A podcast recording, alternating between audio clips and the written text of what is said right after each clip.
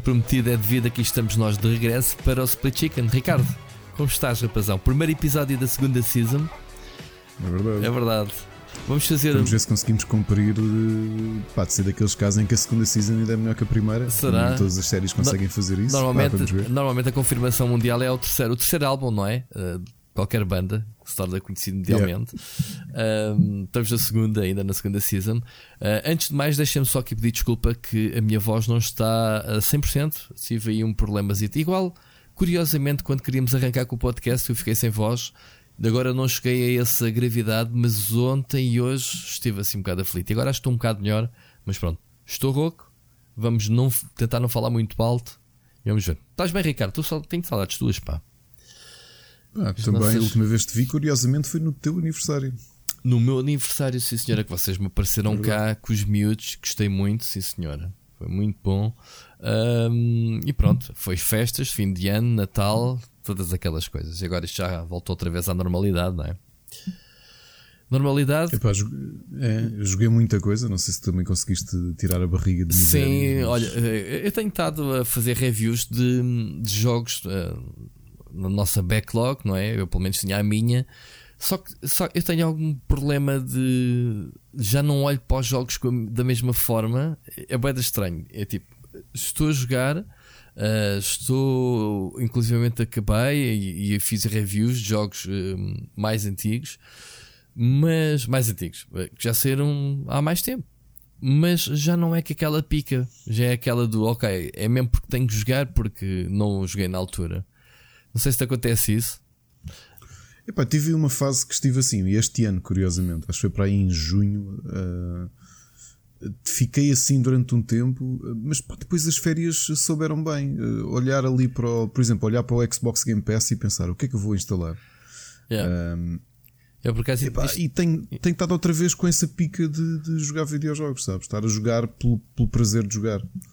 Sim. Pá, que é uma coisa que às vezes não, não consegues ter Não porque consegues. estás demasiado É- exposto, não é? Pronto, eu assumir, é uma pessoa sem jogos e, e visto que, por exemplo, eu só, só tenho feito vídeo reviews ou faço também divisões de coisas que vão ser este ano que tenho que fiz ultimamente, mas já tenho saudades de receber novidades. Portanto, estamos naquela si- silly season, um dezembro onde há muito pouca coisa, em janeiro vamos ter uma ou duas coisas. Estou ansioso que chegue o fim do mês, obviamente, para o Warcraft 3, né? o Reforged.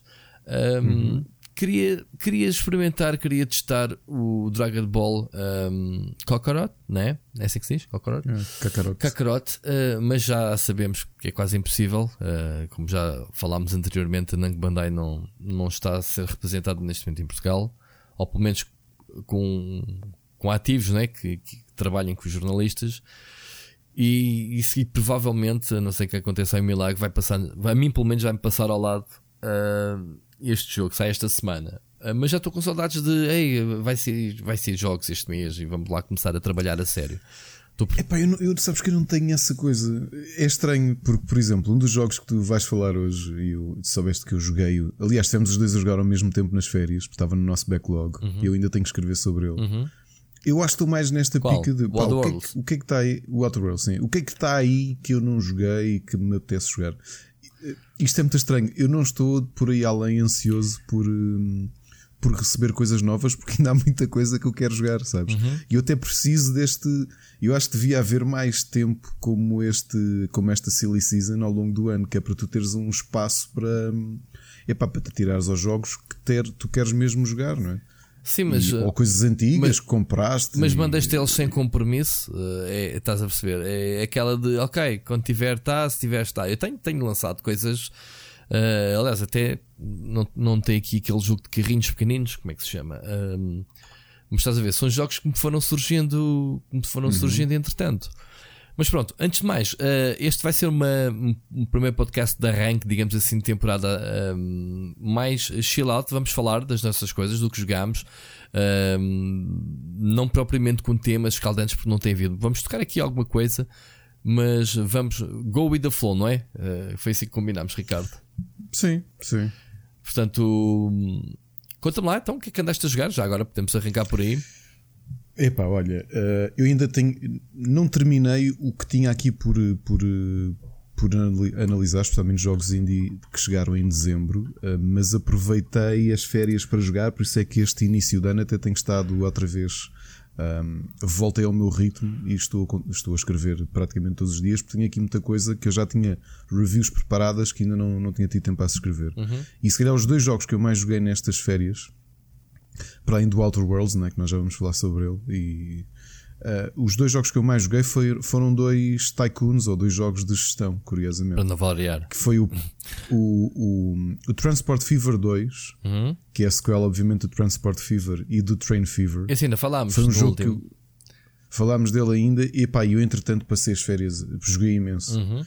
E, e, depois decidi passar para um jogo de uma editora que é expert em tycoons de parques, de, parques temáticos. Uhum que é, é o Planet Zoo da, Frontier. Da Frontier. Yeah. E o Planet Zoo David Braben, é notoriamente. É? Do David Braben. Exato. É, é, é, notoriamente o, o culminar de quase 20 anos de experiência que a Frontier tem a fazer jogos temáticos. Porque o Planet Zoo está mesmo muito, muito, muito afinado. Ok. É, não sei se chegaste a ter a oportunidade de o jogar. Eu, eu, tive, uh, não, não, não tive a oportunidade de jogar os Planets ainda, ao bocado estávamos a falar em off, gostava muito. Uh, eu não sei se ainda tenho a mesma paciência que tinha antigamente para jogar um, um, um Team Park ou um Team Hospital. Esses, esses tycoons assim mais divertidos, na altura até da, da, da Bullfrog. E mesmo o Roller Coaster Tycoon deles também. Foi pai dos primeiros que eles fizeram, não é? Se não me falha. Foi, foi o primeiro jogo. O primeiro jogo. Se bem, um, foi o primeiro jogo foi, foi, ainda para a Atari, não foi? Pela Atari. O primeiro Coaster Tycoon sim, sim, sim, pela Atari, sim, não? É? sim. Um, epá, e não sei se, se eles, pronto, quanto mais uh, capacidades os computadores têm, mais mecânicas, mais, mais, mais simulação fazem, não é? Essas coisas não se tornam muito complexas. O que é que tu, que é que tu achas? Olha, eu este achei que era muito complexo. Hum. Uh, pá, uma coisa que eu achei muito curioso, que é muito subtil, é que hum, a perspectiva que te dão a tua, a tua a satisfação dos visitantes e até a tua eficácia como gestor passa muito pelo bem-estar dos animais, uhum. que é uma coisa muito subtil. Ou seja, obviamente tens de ter uma gestão económica do teu, do teu jardim zoológico, não é? Mas o contentamento dos visitantes passa muito por duas coisas. Uma, uh, estarem contentes com as condições dos animais. Yeah. Okay? O que espalha e... a realidade, não é? Exato. E aprenderem alguma coisa sobre os animais porque neste jogo tu tens uma componente muito grande de Didática. Uh, introduzir, é, introduzir uh, ecrãs junto a. Imagina, tens, criaste uma zona sobre leões africanos. Ok. okay? E, e se calhar convém colocares também ecrãs perto dessa zona com. Não precisas de pôr nada, que isso é automático, mas lá um ecrã e o jogo assume que aquilo é uma parte pedagógica de informação sobre os próprios leões. E pá, depois é isso que tu dizes, já chegamos a um nível de computação tão elevado que o nível de itens e de variáveis de satisfação e bem-estar de cada animal são mesmo muito grandes. Eles, inclusivamente, já introduziram a enciclopédia dentro do jogo. Ou seja, tu abres a enciclopédia e tens montes de informações reais sobre aquele animal. Uh, pá, a nível social, como é que eles funcionam, se dão-se bem com outros animais ou mais isolados, o tipo de vegetação que deves ter. Tens assim uma enciclopédia brutal. E a coisa até é muito fácil de, de trabalhar. Tu te, pronto, é um jogo de PC, não é? Tu podes pôr filtros. Imagina, precisas de plantas da Ásia, abres o menu de compra de plantas, Ásia. Puma, mostra-te só Ásia. Estás a ver? Está muito, muito, muito bom. Muito, muito bom. E, mas sim, é daquelas coisas que tu perdes, vais-te perder. E depois, como eles têm um sistema de quase sempre multiplayer online, tu simplesmente podes entrar em, em parques de outras pessoas para ver o que é que elas fizeram. Hum. Como um visitante. Como visitante. Normal. Ah, isso é muito fixe. É. Está muito giro. Está mesmo muito giro. Epá, mas lá está. Para quem ainda gosta de, de tycoons e, e de, de, zona. De, claro que é menos radical que o outro jogo que eles tiveram anterior, o Planet Coaster, não é? Que é a sequela espiritual do, uhum. do Roller Coaster Tycoon. Porque este é mais a sequela do Zoo Tycoon, não é? Do Zoo Tycoon, que era da, da, da, Microsoft, não era? Exatamente. Yeah. E bem, fizeram este Planet Zoo sinceramente, para quem gosta de tycoons e para quem tem boas memórias de, de, jogos do género, comprem porque é muito, é muito realista. Acho que às vezes é fácil perder-se nos menus porque há muita coisa para construir. Okay? Mas o problema é esse. É a aprendizagem, é aquela fase de choque inicial. Mas, eh, mas pronto. tinha vontade. Vou, vou ler depois o teu texto. Quando... E não esquecer que eles, o jogo anterior deles, eu adorei-o também. Que foi o Jurassic Park Evolution. Okay. É um grande sim, jogo. Sim, sim, sim. É mesmo, mesmo um grande jogo. Portanto, eu isto no, acho que foi no último episódio, não foi? Que falámos de, de 2019. Até me perguntaste se tinha sido anormalmente interessante a nível de jogos city builders e tycoons. Epá, bastante, e, foi. Né? foi. E foi, e foi. A... Aliás, fechámos o ano, Planet Zoo e Transport Fever 2 são de dezembro, epá, isso são dois jogões. Yeah. São mesmo, mesmo Sim, dois. Tu passaste dois o ano todo a falar de jogos simulador, desde o Tropical ao do Ubisoft. É, ao ano, o ano, ao ano 1800, pá, que foi um dos meus jogos do ano. E, pá, e depois aqui mesmo no virar do pano caem dois indies, eh, também simulators, tycoons na, no colo. Oh my God. Que eu tô, tenho estado a jogar e tu já deves estar a olhar para o fecheiro e, e deves estar-te a rir porque um é, é estranho. É um. Vou-vos dizer o título e vocês veem logo o que é que é. Chama-se Ciel Fledge, a Daughter Raising Simulator. Daughter. Sim, Portanto, nós... É o que eu faço na vida real, ao fim e ao cabo. Exato, é o que tu fazes na vida real. Tu não, que é que... tu não. Eu não. E o que é que se passa no jogo? Tu estás numa. Aquilo é um jogo futurista com um visual assim muito uh, anime. E, e, houve uma série de colónias em planetas que, que, tiveram um problema que tu vais descobrir depois. E há uma órfã de, de, uma das colónias que é destruída que, pá, que precisa de uma adoção. E tu és um, és um trabalhador do governo. E, e, pá, e acho que a tua, a tua profissão é como é, Olha, e tocares. Como rei que tropeçaste vais, vais adotar alguém. Nunca tinha ouvido falar na minha vida, não. Epá, caiu-me no colo. Pronto, é um jogo indie, né? Ainda está em early access, só que. Só que é isso. Tu és o pai de uma. De uma adotas a rapariga no início, uma menina no início, e tens de cuidar de. Do. Epá, de educar. Portanto, estipulas a tua semana de trabalho, a, tua, a semana dela, aliás, faz o, o o horário e depois o que é que é ali a currency? Tens duas currencies, tens o dinheiro, porque tu ou vais trabalhar, vais fazer pescados para ganhar dinheiro e podes investir na educação dela, ou na, nas diversões para ela, ou para roupa. E por outro lado, ela está mais triste porque tu passas mais tempo fora, ou então vais passar mais tempo com ela, mas depois não tens dinheiro para, para nada. Uhum. Um, Epá, e é, é, eu ia dizer que é estranho, mas é, é, está bem pensado. E, e, acho que eles, mesmo com uma equipa pequenina, acho que vão, vão a um bom sítio. Okay? Muito bem. E outro que me chegou é um jogo que parece muito, visualmente parece muito o Prison Architect. Uhum. Pá, sim, um visual muito simples, mas imagina isso, mas a construires uma escola, que é o Academia School Simulator. Um, vou numa playthrough e estou sem dinheiro, por exemplo, para perder montes de alunos porque não tenho dinheiro para comprar sanitas. Sanitas? É, há, Sim. há que estabelecer tô, prioridades, não é? Epá, só que o tutorial está feito de maneira que tu tens de construir salas de primária, liceu e secundário. E eu construí. Epá, e no final disso contratei Sim. professores. Para, para que casas de banho? Tipo, lembra, lembra quando a gente éramos miúdos, não havia água, íamos para casa, não havia aulas. Era, Exato. Então, e ali o que é que acontece? E os miúdos passam os primeiros dias e os professores também. Há arbustos à volta porque estás a construir a, o, a escola. Aquilo são, são salas, não é? Vistas de cima e vista aérea, como no Prison Architect, mas no meio da relva, porque não tens dinheiro para fazer yeah. asfalto. É? E então eles saem e vão para os arbustos. Arbustos, pronto, e, e, e começam a receber as, as reclamações ah, não sei o quê, tipo, não dá para. Não, não temos uh, condições sanitárias e depois começam a sair para as escolas concorrentes. Epá, é um jogo tipo Prison Architect, imagina o que eu vos digo: Prison Architect, mas a fazer uma escola. Uhum. Epá, e estou tá, a achar muito divertido também tem Early Access e, e pronto, como vês os meus, os, meus, os meus dias têm sido passados à, à volta de Cheio de ação. tycoons. Muito bem. Então, eh, eu, eu, eu também, também joguei uns comandos. Eh, já falámos aqui o Waterworlds, que eu já fiz a review. Uh, tal como eu te dei conta durante a minha joga, o jogo não me entusiasmou. Uh, tive um déjà vu brutal o Fallout.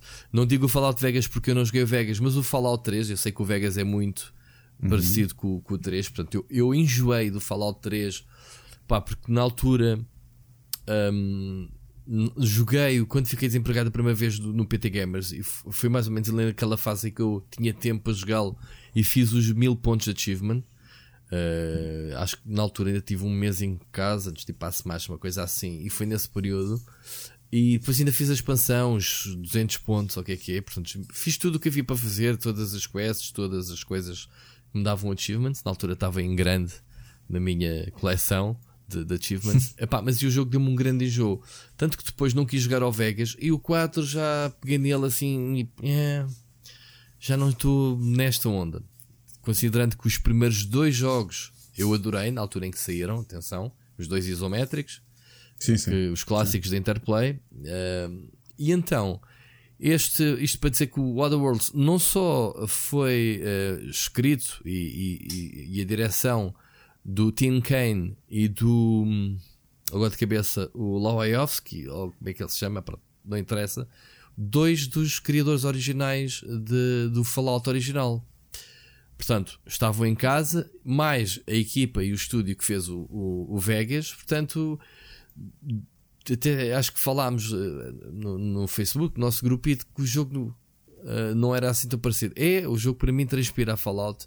Uh, o clunkiness do jogo, a visão, os menus, as armas, tudo para mim transpira, só que não sei se é a sua opinião, atenção. Isto é o, é o que me ficou para mim, é aquilo que eu, que eu Epá, disse na, para na mim review. transpira, mas em, para mim é em bom. em bom. Porque aquilo que eu gostei do Outer Worlds, que o Fallout 3 me, me perdeu, pá, em uma semana perdeu-me, é uma questão de, de, do quão vasto o jogo é. E o Fallout, eu acho que tem esse problema que os jogos da Bethesda têm é demasiado grande. Ah, é sim. fácil tu perderes o interesse naquilo. Este é mais concentrado. Worlds é concentrado. É muito mais concentrado. É. Eu gostei muito da história porque até te posso dizer que de início tu és, tu és ressuscitado não é? por aquele cientista. Não é ressuscitado, estás num sono criogénico. Aquelas... Exato, e ele, ele acorda-te do teu sono, não é? Pronto.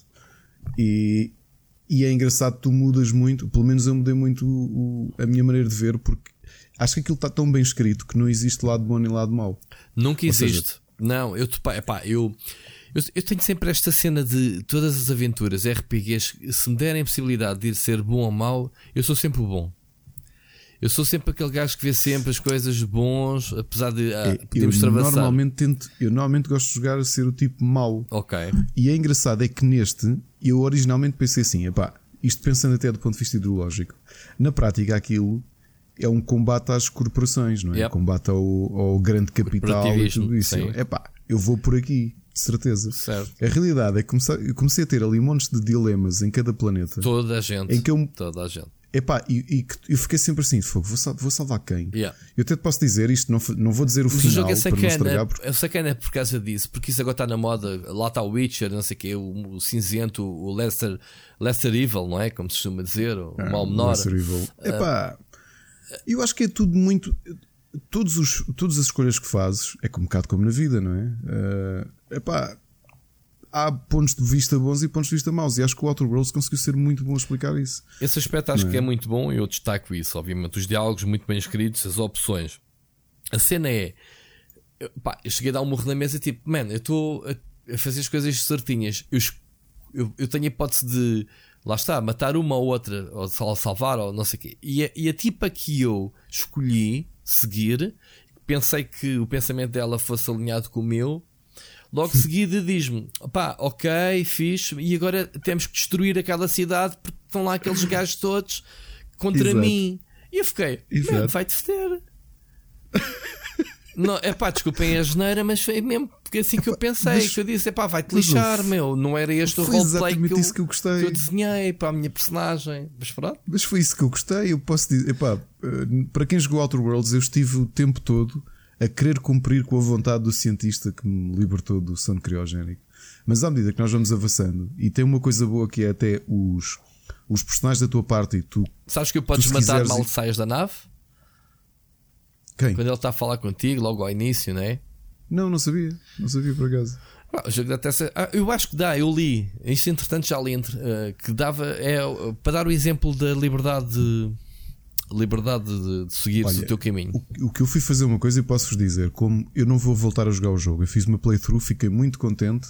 Pois eu, e eu, aquele final reflete gosto. mais ou menos é. as escolhas que eu fiz. Eu não gosto e não de ver vou repetir os, só para encontrar. É, eu também, sempre que jogo um jogo com com ramificações e fins alternativos, eu cinjo-me ao meu.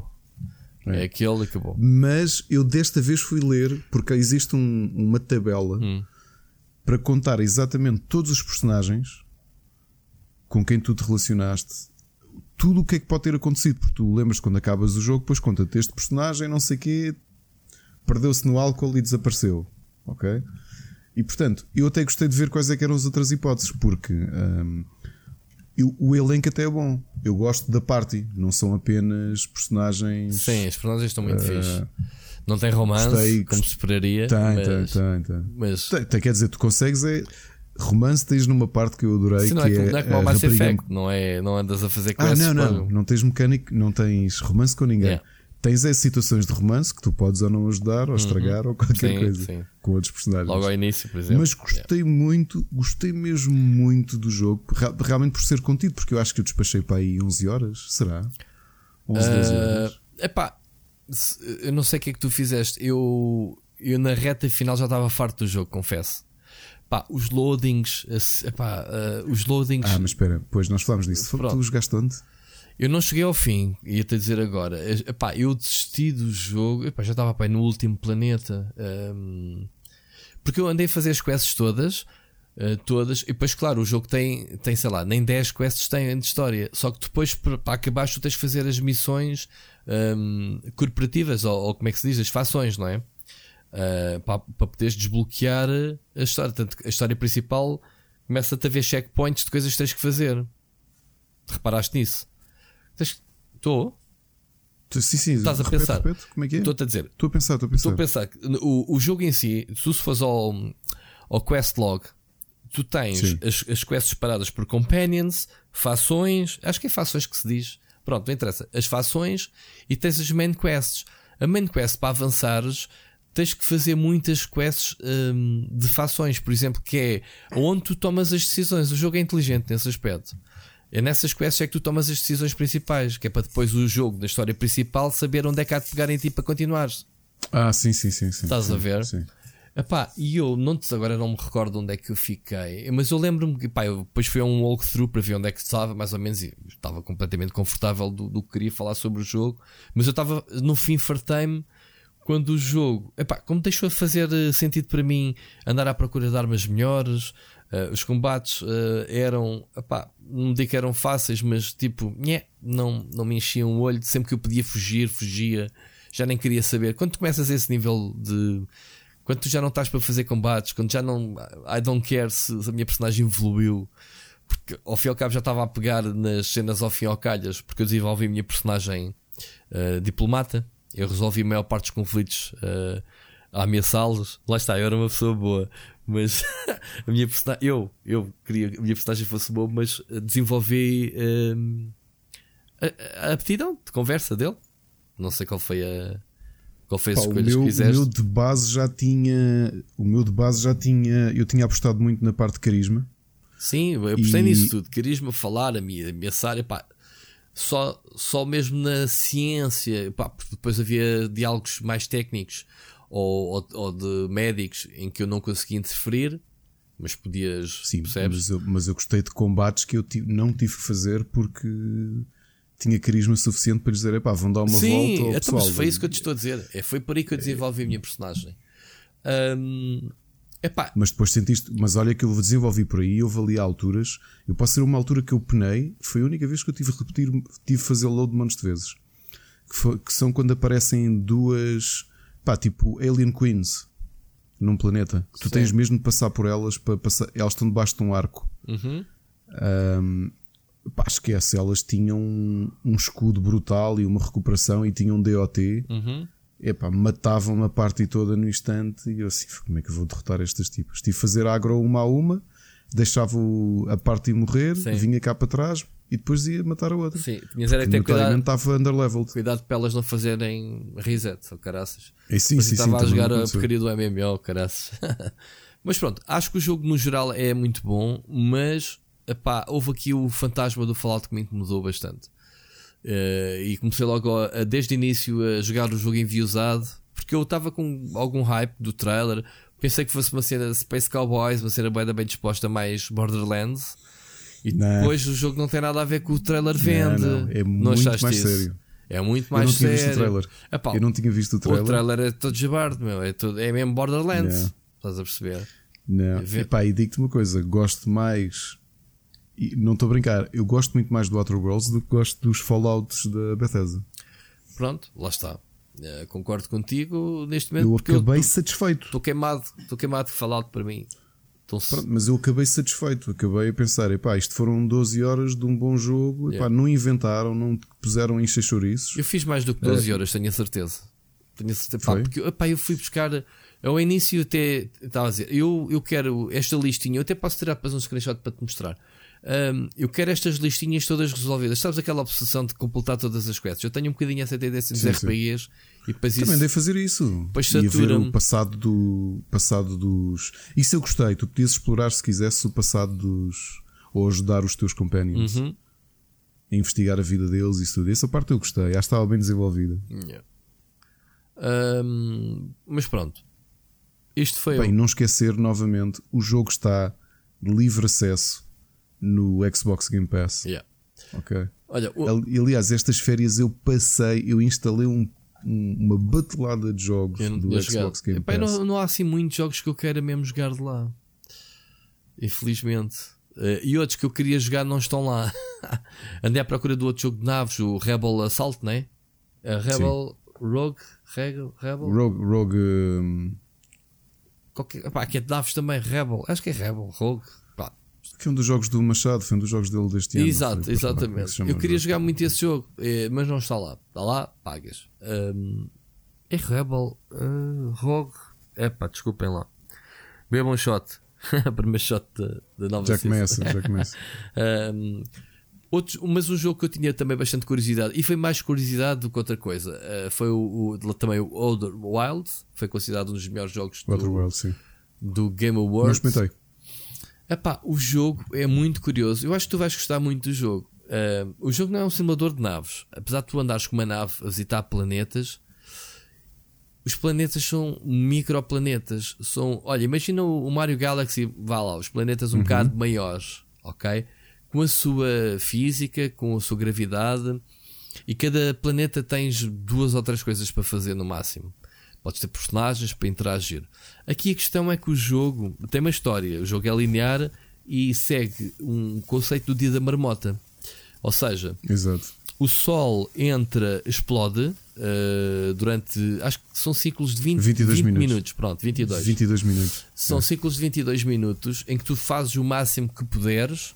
Mas tudo aquilo que fizeres, quando tu, quando tu voltas a, a fazer respawn, digamos assim, no mesmo sítio, na mesma fogueira, tens algumas coisas desbloqueadas que já tenhas feito. Por exemplo, logo a primeira missão que tens é descobrir, por exemplo, o código para, para a nave, para poderes desbloquear a nave, para os, aqueles códigos tipo a filme, os códigos de, de voo da nave. Uhum. E tu andas no teu planeta inicial, que é tipo o tutorial, e lá descobres então os códigos estão lá num, num planetário, o que é que é?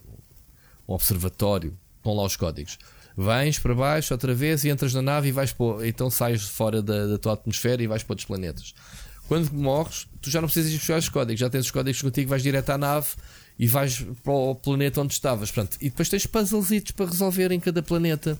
E depois vais descobrindo os mistérios. Um mistério, pronto, eu não, eu joguei, não joguei muito, não, não, não te consigo dizer, mas foi, a mecânica em si hum, é apelativa, mas o jogo Uh, joga tanto que a gravidade, em que tu estás aliás bem de tempo para conseguires aterrar a nave no planeta, porque andas ali a dar toques tipo um, controlar os motores, a motor de propulsão Sim. vertical, horizontal e para os lados. E, pá, e às vezes andar ali com a nave, grande desatínio, perdes algum tempo.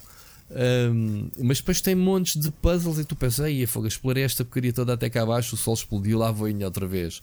Mas pronto, nada se perde neste jogo. Tudo, as pessoas com que falaste já não precisas falar novamente e o jogo vai tendo um checklist uh, geral na tua nave das coisas que já desbloqueaste até entretanto. Tudo o que desbloqueaste, mesmo que o Sol exploda, não perdes.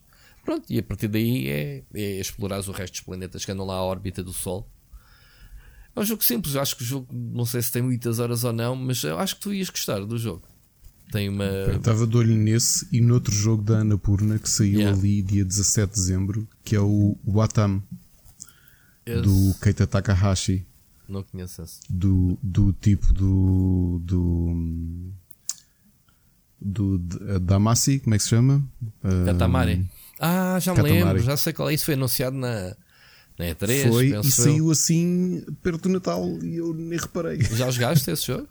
Não joguei, não joguei. Estou cheio de saudades de um Katamari novo. meu. Katamari da Massi. fô. Tenho saudades de jogar uma parvoíce dessas, mano. Aquela, aquela diversão mórbida de andar a enrolar cenas. Pá, tão estúpido o Sim, jogo sim, na altura. sim. Uh, Pá, e saiu este e vamos ver. Mas o Outer Worlds também está tá na, minha, na minha lista. Tu, tu jogaste onde? joguei neste Xbox. Ok. Tá na, Mas está. Tá, tá. Está no live. uh, no, está no serviço. Ah, tenho de ir buscar a minha. Yeah. Um, Espera. Não, ah, Outer. Não. Walter Wilds Outer- é uma confusão, meu. Os, jogos, os nomes são bem parecidos. Espera, o Outer, o Outer Worlds está incluído no Game Pass do PC, mas o Outer, Outer Wilds Não, não, está. O Worlds, tanto o Worlds como o Wilds está na Xbox, porque eu não tenho o Game Pass no PC, só tenho na Xbox. Ah, ok. Ok. Estão os dois, estão os dois na Xbox.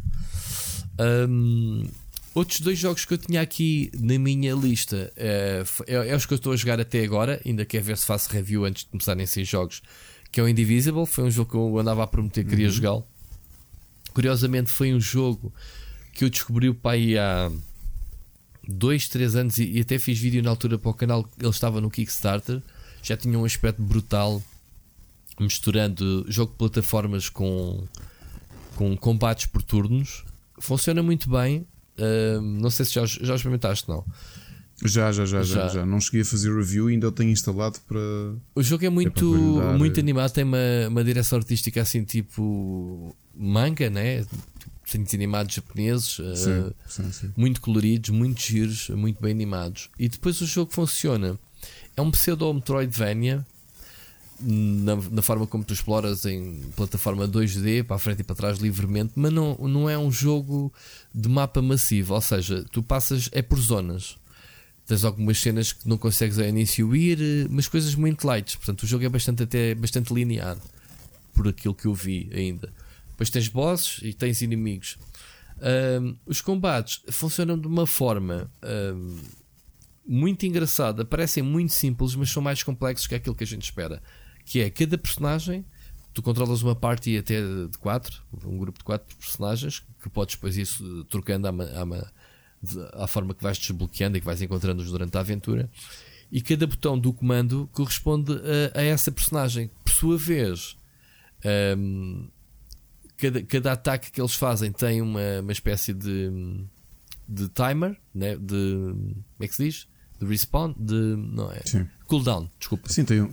Sim. Cada ataque tem um cooldown, até 3 ataques, mas depois tens combinações de carregar nesse, nesse botão para cima, para baixo, para a esquerda e para a direita com efeitos diferentes, ou curar, ou atacar, ou, ou fazer buffs, ou simplesmente quebrar a armadura deles. Ataques diferentes num único botão com direções. Repara, quatro personagens, quatro botões, não é? Quatro direções para cada botão, tens ali 4 vezes 4, 16 ataques possíveis só ali ataques diretos, Uh, fora os combos, combinações, atacas primeiro com um e logo a seguir com o outro, e tu podes simplesmente esmagar os botões porque aparecem as letras no, no- no- em cima das personagens dos cooldowns estarem disponíveis e tu disparas aquilo tudo, só que depois tens táticas que os bosses, por exemplo, têm os escudos que precisam de ser quebrados primeiro com um certo tipo uma certa personagem ou com um certo tipo de ataque para depois poderes dar-lhe realmente dano e o jogo jo- gira muito à volta disto, estás a perceber? Por turnos, uh, os inimigos também te atacam, tens que defender, tens uh, defesas com um timing de atacar, contra-atacar, enfim, curaste no meio dos combates. O jogo é, é, é simples, mas é difícil de, masterizar, como se costuma dizer. Pronto, ainda estou a jogá-lo, ainda estou a, a explorar, já, já avancei um bom bocado e estou a gostar. Ah, outro jogo, aí sim, uh, Metroidvania, é o Blasphemous. Tu já o jogaste? Penso eu que já me, já me tinhas aconselhado. Não. Já não, o não o acabei, mas joguei, joguei bastante. Ahm, e, pá, e conquista-te logo pelo, pelo, O tema. pelo visual. Não é? Tema E o religioso, visual, a cena da Sim, espada. Pixel art, mas muito Sim. violenta, Sim, muito gótica. Yeah. Blasphemous é lindo. Sim, sim, sim. Uh, Estou a gostar muito da, da jogabilidade. Tu achas assim um bocado simplório para, para aquele que se esperava ser um Metroidvania também assim a pescar o olho ao Dark Souls, não era? Aqueles combates tipo o, o Salt and Sanctuary, esse sim era muito Sim, e o hardcore. Uh, Sim. e o Sandred, yeah. Mas este parece-me. Uh, já me causou mais dificuldades em, em saltos milimétricos entre plataformas e puzzles de cenário do que propriamente inimigos ou bosses gigantes que ainda não apanhei assim muitos. Não sei se já avançaste muito ou não, mas pronto, para já, daquilo que avancei. Epá, mas do ano, pronto, continua a ficar atrás do, do, do Bloodstain. Não é? O Bloodstain é, é brutal. Eu por acaso não meti na minha lista top 10 com muita pena minha, mas sim, pá, o Bloodstain é muito bom para quem gosta de género. Um, outro, e parece que este, este, este podcast vai ser só recomendações. Ainda estamos nos jogos, já estamos aqui com quase metade do tempo. Então, tivemos três semanas, três semanas fora, a jogar quase. coisas, né? Um, joguei também o Ultimate Racing 2D que fez uh, review. Foi um jogo que saiu agora para a Switch, mas que já saiu acho que o ano passado para PC. Que é aqueles jogos de carrinhos de corrida vistos top-down, tipo o Micro Machines e yeah. uh, o Nitro uh, e outros, uh, outros jogos que eu joguei muito no Amiga. e este é daqueles pequenitos que não tem ciência nenhuma. andas a comprar carros, desbloquear classes para, para participares na nos diversos circuitos, uh, uma jogabilidade muito atramada. É preciso uma pessoa adaptar-se bastante, eh, porque controlas os carros como se fosse um carro telecomandado, né? ao fim e ao cabo. E pá, é muito difícil. Agora, a surpresa é que eu disse e andámos a prometer durante muito tempo. Uh, eu fiquei doente na sexta-feira e disse assim: Ok, fiquei doente, eu não tenho voz para gravar nada, não apetece jogar nada porque também não tenho muita coisa para jogar para além deste que disse aqui, vou instalar o League of Legends. eu mandei, fiz no Twitter o, o, mensagem. Instalei o League of Legends, finalmente, mas também pá, um bocado no gozo, um bocado porque já falámos sobre, sobre o jogo. Pá, mas é assim, eu trabalho diariamente com o League of Legends, ou, com quem, quem, quem diz. Eu escrevo V-Sport sobre os torneios de League of Legends e acho claro. estar a escrever sobre um jogo que eu nunca joguei sempre me senti um bocado mal. Ou seja, não, tem, não preciso, obviamente, pá, se eu dissesse assim, ah, estás a fazer acompanhamentos, eu, eu tenho cortado tudo o que seja aquilo que eu faço com o Counter-Strike, não faço com o League of Legends. Atenção, eu, eu não percebia nada de League of Legends e continuo a não perceber, mas obviamente que é um fenómeno. Tenho que falar dos torneios, tenho que falar de, de, das equipas melhores, etc. Mas sempre tive aquela, hum, aquela culpa, sabes? De epá, ao menos joga lá o jogo para perceberes. Claro que toda a gente conhece League of Legends, claro que eu conheço MOBA da frente para trás, não precisava. Mas instalei e, e tenho uma, uma, visão diferente uh, agora, porque joguei durante, como tu sabes, muito tempo o Heroes of the Storm, uh, que é para aí dos três grandes, né, o Dota e o LoL, o terceiro, o mais recente, vá lá, o mais fraquinho, digamos assim, Uh, pelo que diz a crítica, e agora, e agora eu consigo perceber e comparar porque é que o pessoal do LoL não, detesta o Heroes of the Storm. Estás a perceber? Tu jogaste o Heroes of the Storm também, não? Eu joguei Heroes of the Storm, sim, e... já joguei os três. Comecei pelo League of Legends. Há uma altura que eu e o meu grupo, que inclui também a Ana e o uhum. Lionel, isso tudo, fomos experimentar o Dota e ficámos a olhar para aquilo e pensar: o que é isto, meu? É assim tão diferente. Isto é muito o, complicado. O Dota era muito. Foi o primeiro que eu joguei. Foi a primeira MOBA que eu joguei e Era muito logo. complicado. Yeah. E, e, depois, quando chegou o Heroes of the Storm, fomos todos testar. Okay. Epá, eu vou-te dizer que aquilo nunca, nunca me bateu. Por... Lá está, se eu achava o Dota muito complicado, achava o Heroes of the Storm muito simplório. Ah, lá está. Uh... Agora, consigo, agora consigo perceber porque agora posso dar a minha opinião. Que é, para, para já, não caí no League of Legends noob zero pá, já conseguia perceber as, a regra, obviamente, uh, saber que não podia ir matar mobs para cima da, das torres do pessoal e não me mandar de cabeça, não fazer rush, aquelas coisas básicas do mob, eu já sabia, porque cheguei, obviamente. E a questão era perceber as mecânicas dos personagens. Epá, e aí, quando eu começo a contar que já estão 150 personagens, o que é que é disponíveis, pensei assim: bom, qual é a minha primeira personagem?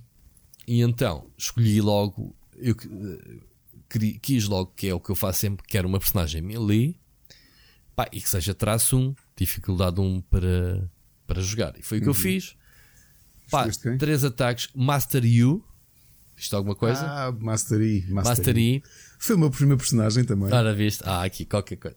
E a personagem é super divertida. Faz-me lembrar. Ouve lá, depois começas a ver começas a ver ali o Heroes of the Storm espelhado no raio do, as personagens a copiarem-se de um lado ou do outro, não sei quem. Quem, quem é que as introduziu primeiro? O Dota. Sim, mas uh, uh, as mecânicas, obviamente que eles copiam-se uns aos outros. Eu, eu, eu olhei só de ver os outros jogadores a jogarem com as personagens, vi montes de personagens do Heroes of the Storm disfarçadas de skins dos jogos da, da Blizzard, não é? Obviamente. Mas, epá, em dois jogos estava a fazer kills. Posso dizer que o Heroes of the Storm passou-se muitas horas, muitas partidas até que eu conseguisse. Percebes? Fazer. o Mastery, o Mastery é um personagem. Eu acho divertidíssimo. Acho que na, na fase final já estou a fazer quase dois anos. Eu já estou quase a receber a moeda. A Riot vai mandar uma moeda dos dois anos que eu estou Física? sem jogar. não sei, isto é tipo ah, os, moeda. O, ah. os lólicos anónimos. Ok. okay. eu estou há dois anos já de. Sim. Em abstémico. Sim. E, e acho que no final eu voltei a jogar com Master Yi porque era divertido e o tipo realmente é forte. Não sei como é que ele está agora, mas houve ali uma altura que me, o meta. Epá, o meta para o meu rank, não é? Sim, sim. Que era, que era silver, quase gold, era suficiente para jogar com ele, que havia muita gente. Pronto, que aquilo é ir sempre em frente, ligas a velocidade e, e estás a matar pessoas. Uh, é divertido. Pá, é, é, divertido. É, é como eu digo, é, é fixe. Uh, pá, posso dizer que ontem fiz um joguito Epá, este é daqueles jogos que eu não jogo mais com uma dos partidas por dia. Lá está. Cada partida 45 vidas também não pode jogar muito mais. Mas Sim, não dá muito. Um, ontem fiz uma partida em que eu fiz. Como é que se diz? Double, triple. Okay. Quadra, quadra e penta. Pe não é penta, não. É tipo. Rage, kill. Epá, não sei. Matei 4 gajos não, seguidos. Não, é penta. Então foi quadra kill quatro gajos seguidos. Eu até tenho esse vídeo, eu gravei, fiz o replay. Ei, olha lá, o homem que está a jogar dois dias já está a fazer estas skills. Bom, o boneco é fácil de jogar, o boneco é bem da fácil. O boneco é fácil e, obviamente, que basta ler a descrição e tu já sabes mais ou menos. Um é para curar, é o. Ficas ali. O Style. E ainda sei os nomes. É o quê? Style. Não me lembro, não sei, ainda não decorei. Um é, é para curar, style, ficas não? a meditar e curas-te. Uh, é. um... Desculpa, é o meditate. O You Style é quando tu aumentas Pronto, o ataque. O outro do... ataque é o tchic, tchic, tchic, faz tipo tá, tá, tá, tá invisível e, e faz é 3 a 4 hits. Strike. E depois o terceiro é um boost no, no, um boost no ataque normal. 3. Agora, o que eu queria dizer era: eu percebo que o Heroes of the Storm ou jogas em equipa ou perdeste. Não há espaço para individualidades, não há espaço para heróis. Uh, o que é estranho com o nome do jogo. Enquanto que uh, o League of Legends, um gajo sozinho consegue carregar, lá está o carry, consegue carregar uma equipa às costas, que a personagem, saber equipá-la logo de início, começa a distribuir fruta e o segredo está na porta da loja, que é aquilo que sempre me afastou nestes jogos. Epá, comprar aquelas itens todos eu ficava parvo. Agora, o que eu descobri, o que eu percebi foi que o jogo recomenda para os noobs os itens essenciais para aquela personagem. Não precisa ser mais nada. Tens uhum. uma, de uma bota, três espadas, o escudo e pá, e tu compras aquilo e está-se bem. Sim, sim. Pronto. Mas depois tens a cena avançada que tens, pá, sei lá, 50 itens ou caraças que tu te perdes lá. Obviamente tu não vais comprar aquilo tudo durante o jogo. Tens um espaço no inventário limitado, tens que escolher. E não tens, não, e não tens dinheiro para chegar lá. Não tens dinheiro. Mas a cena é gira, é que tu consegues, apesar de, de para já, a build do que é que tu queres uh, evoluir em termos de habilidade. Primeiro, tu, sei que no fim acabas por ter as bolinhas em todas as habilidades, mas qual é a uhum. ordem? Bom, mas isto está acontecendo no Heroes of the Storm. A cena é que tu crias a tua própria build baseada na, na, tua forma de jogar. E eu ontem. E não é só isso, não é só isso. E quando começas a jogar um bocadinho, pá, e eu estou longe de ser um jogador profissional, é tu olhares para o matchup que tens e pensar assim: olha, por exemplo, que tipo de botas é que eu vou levar? Pronto, ainda nem sequer tão pouco, Estás mais ou menos que é esse ponto. Mas pronto, mas pode ser que, ok, estou a jogar há dois dias isto, epá, dá um total de, sei lá, fiz 7, 8 jogos máximo uh, no jogo durante este fim de semana. Mas posso dizer que eu, ao terceiro jogo, quando o gajo me dizia assim: Olha, compras o ar, compras isto, compras isso aqui, eu começo a ver as status dessas peças e pensei: ok, uh, o boneco é lento, realmente estás-me a, estás a aconselhar a comprar estes itens de, de aumentar a velocidade de ataque. Parece-me bem. Mas eu pensei assim: espera lá, mas só me estás a dar força e velocidade. Olha lá, meu amigo, eu sou um homem de crit. Eu quero mandar uma chapada no gajo e ter a possibilidade de, de o mandar ao chão. E então fui à procura dos itens de crit que não me estavam a ser recomendados. E comecei eu a construir a minha build. No jogo a seguir já sabia qual era o item que eu queria. Já dava-me 25% de hipótese de mandar um, um crit, de fazer um proc de crit e de, uhum. e de mandar uma chapada num gajo e tirar-lhe metade da energia.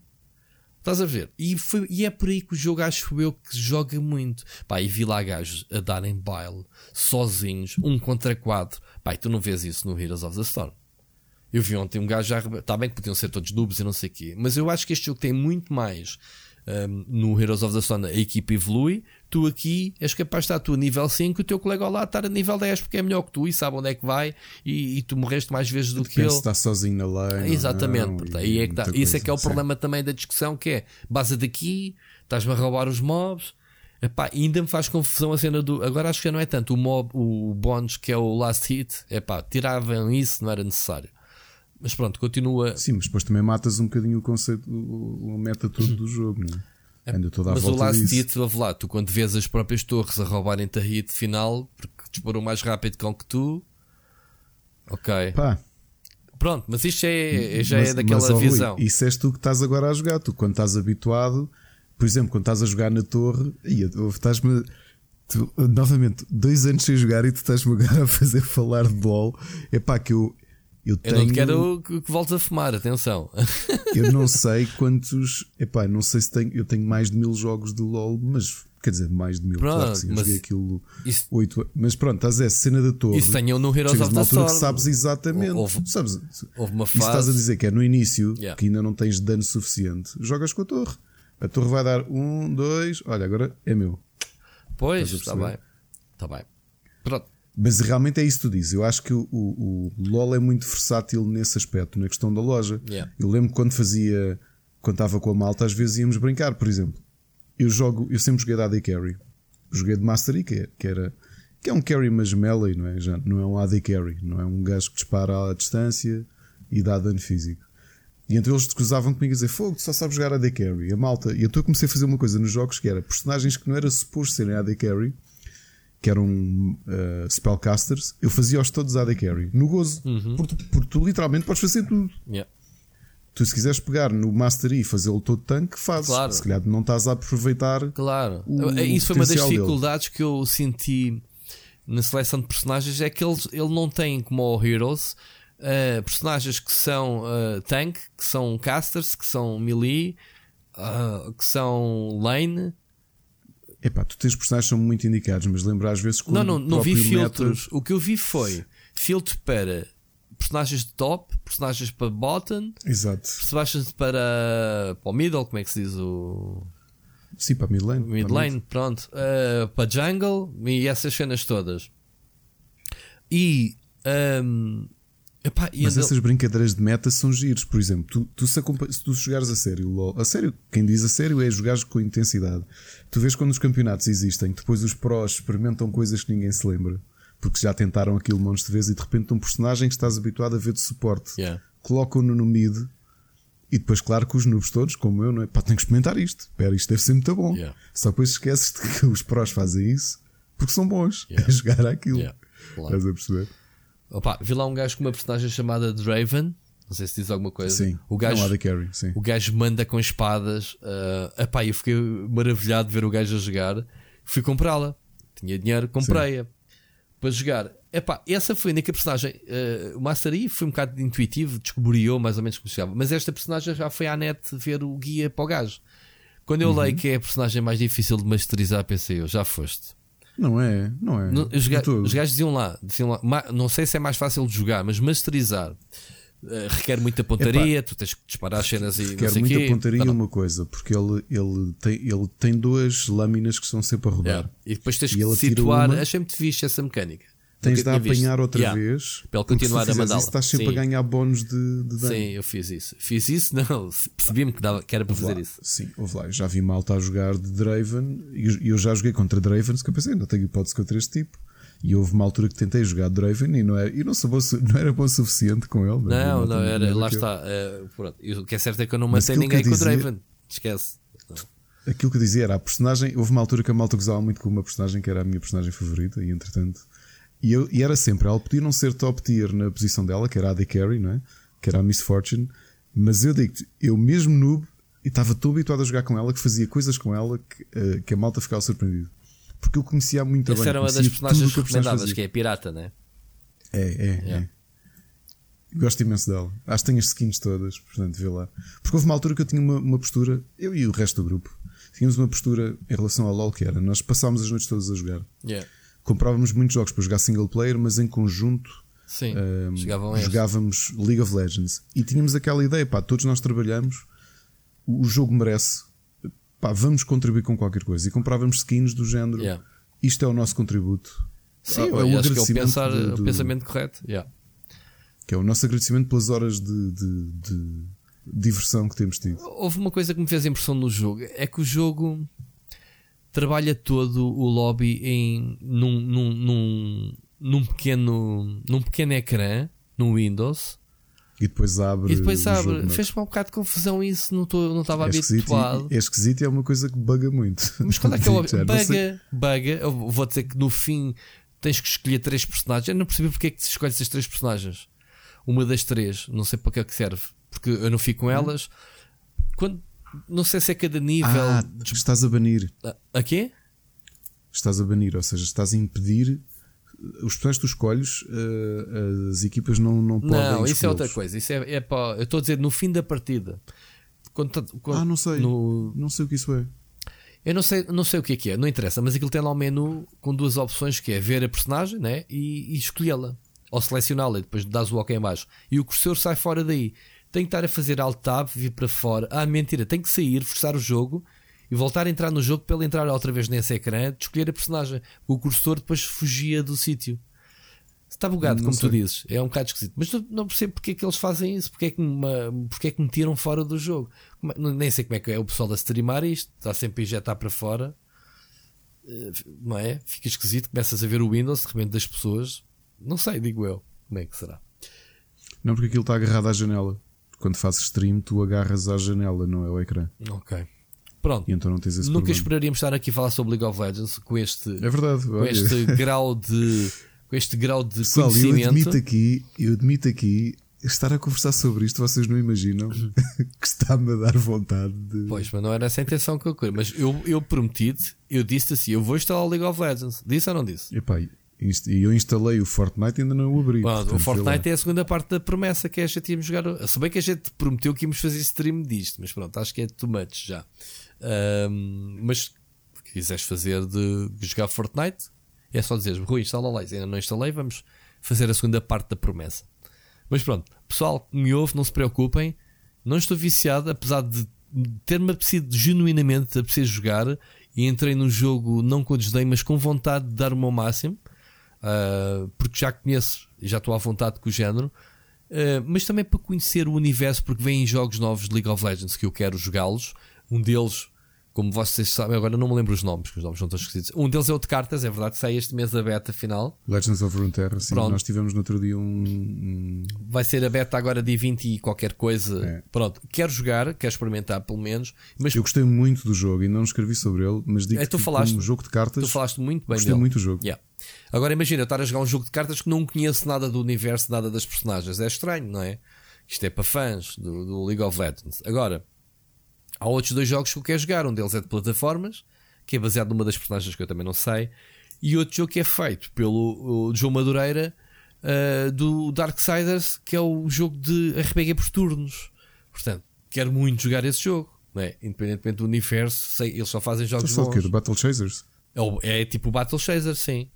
Baseado num. Sim, mas, tá- tá- mas está-se a falar do Battle Chasers de, de RPG por turnos, ou não? Sim, o Battle Chasers é o RPG do João Madureira. de- mas eles Sim, têm baseado uns- na banda desenhada. de- basea- eh, mas eles estão agora a fazer um jogo novo de League of Legends. Foi um dos jogos anunciados do décimo aniversário. Não soubeste isso? Com o Joe Madureira. É da. da reparado. como é que se chama? Da, como é que se chama o estúdio dele? Hum, dos balões. Como é que é? Z- não sei o que Syndicate. Caraças, estava a falhar o nome. Ainda agora escrever sobre o Darksiders.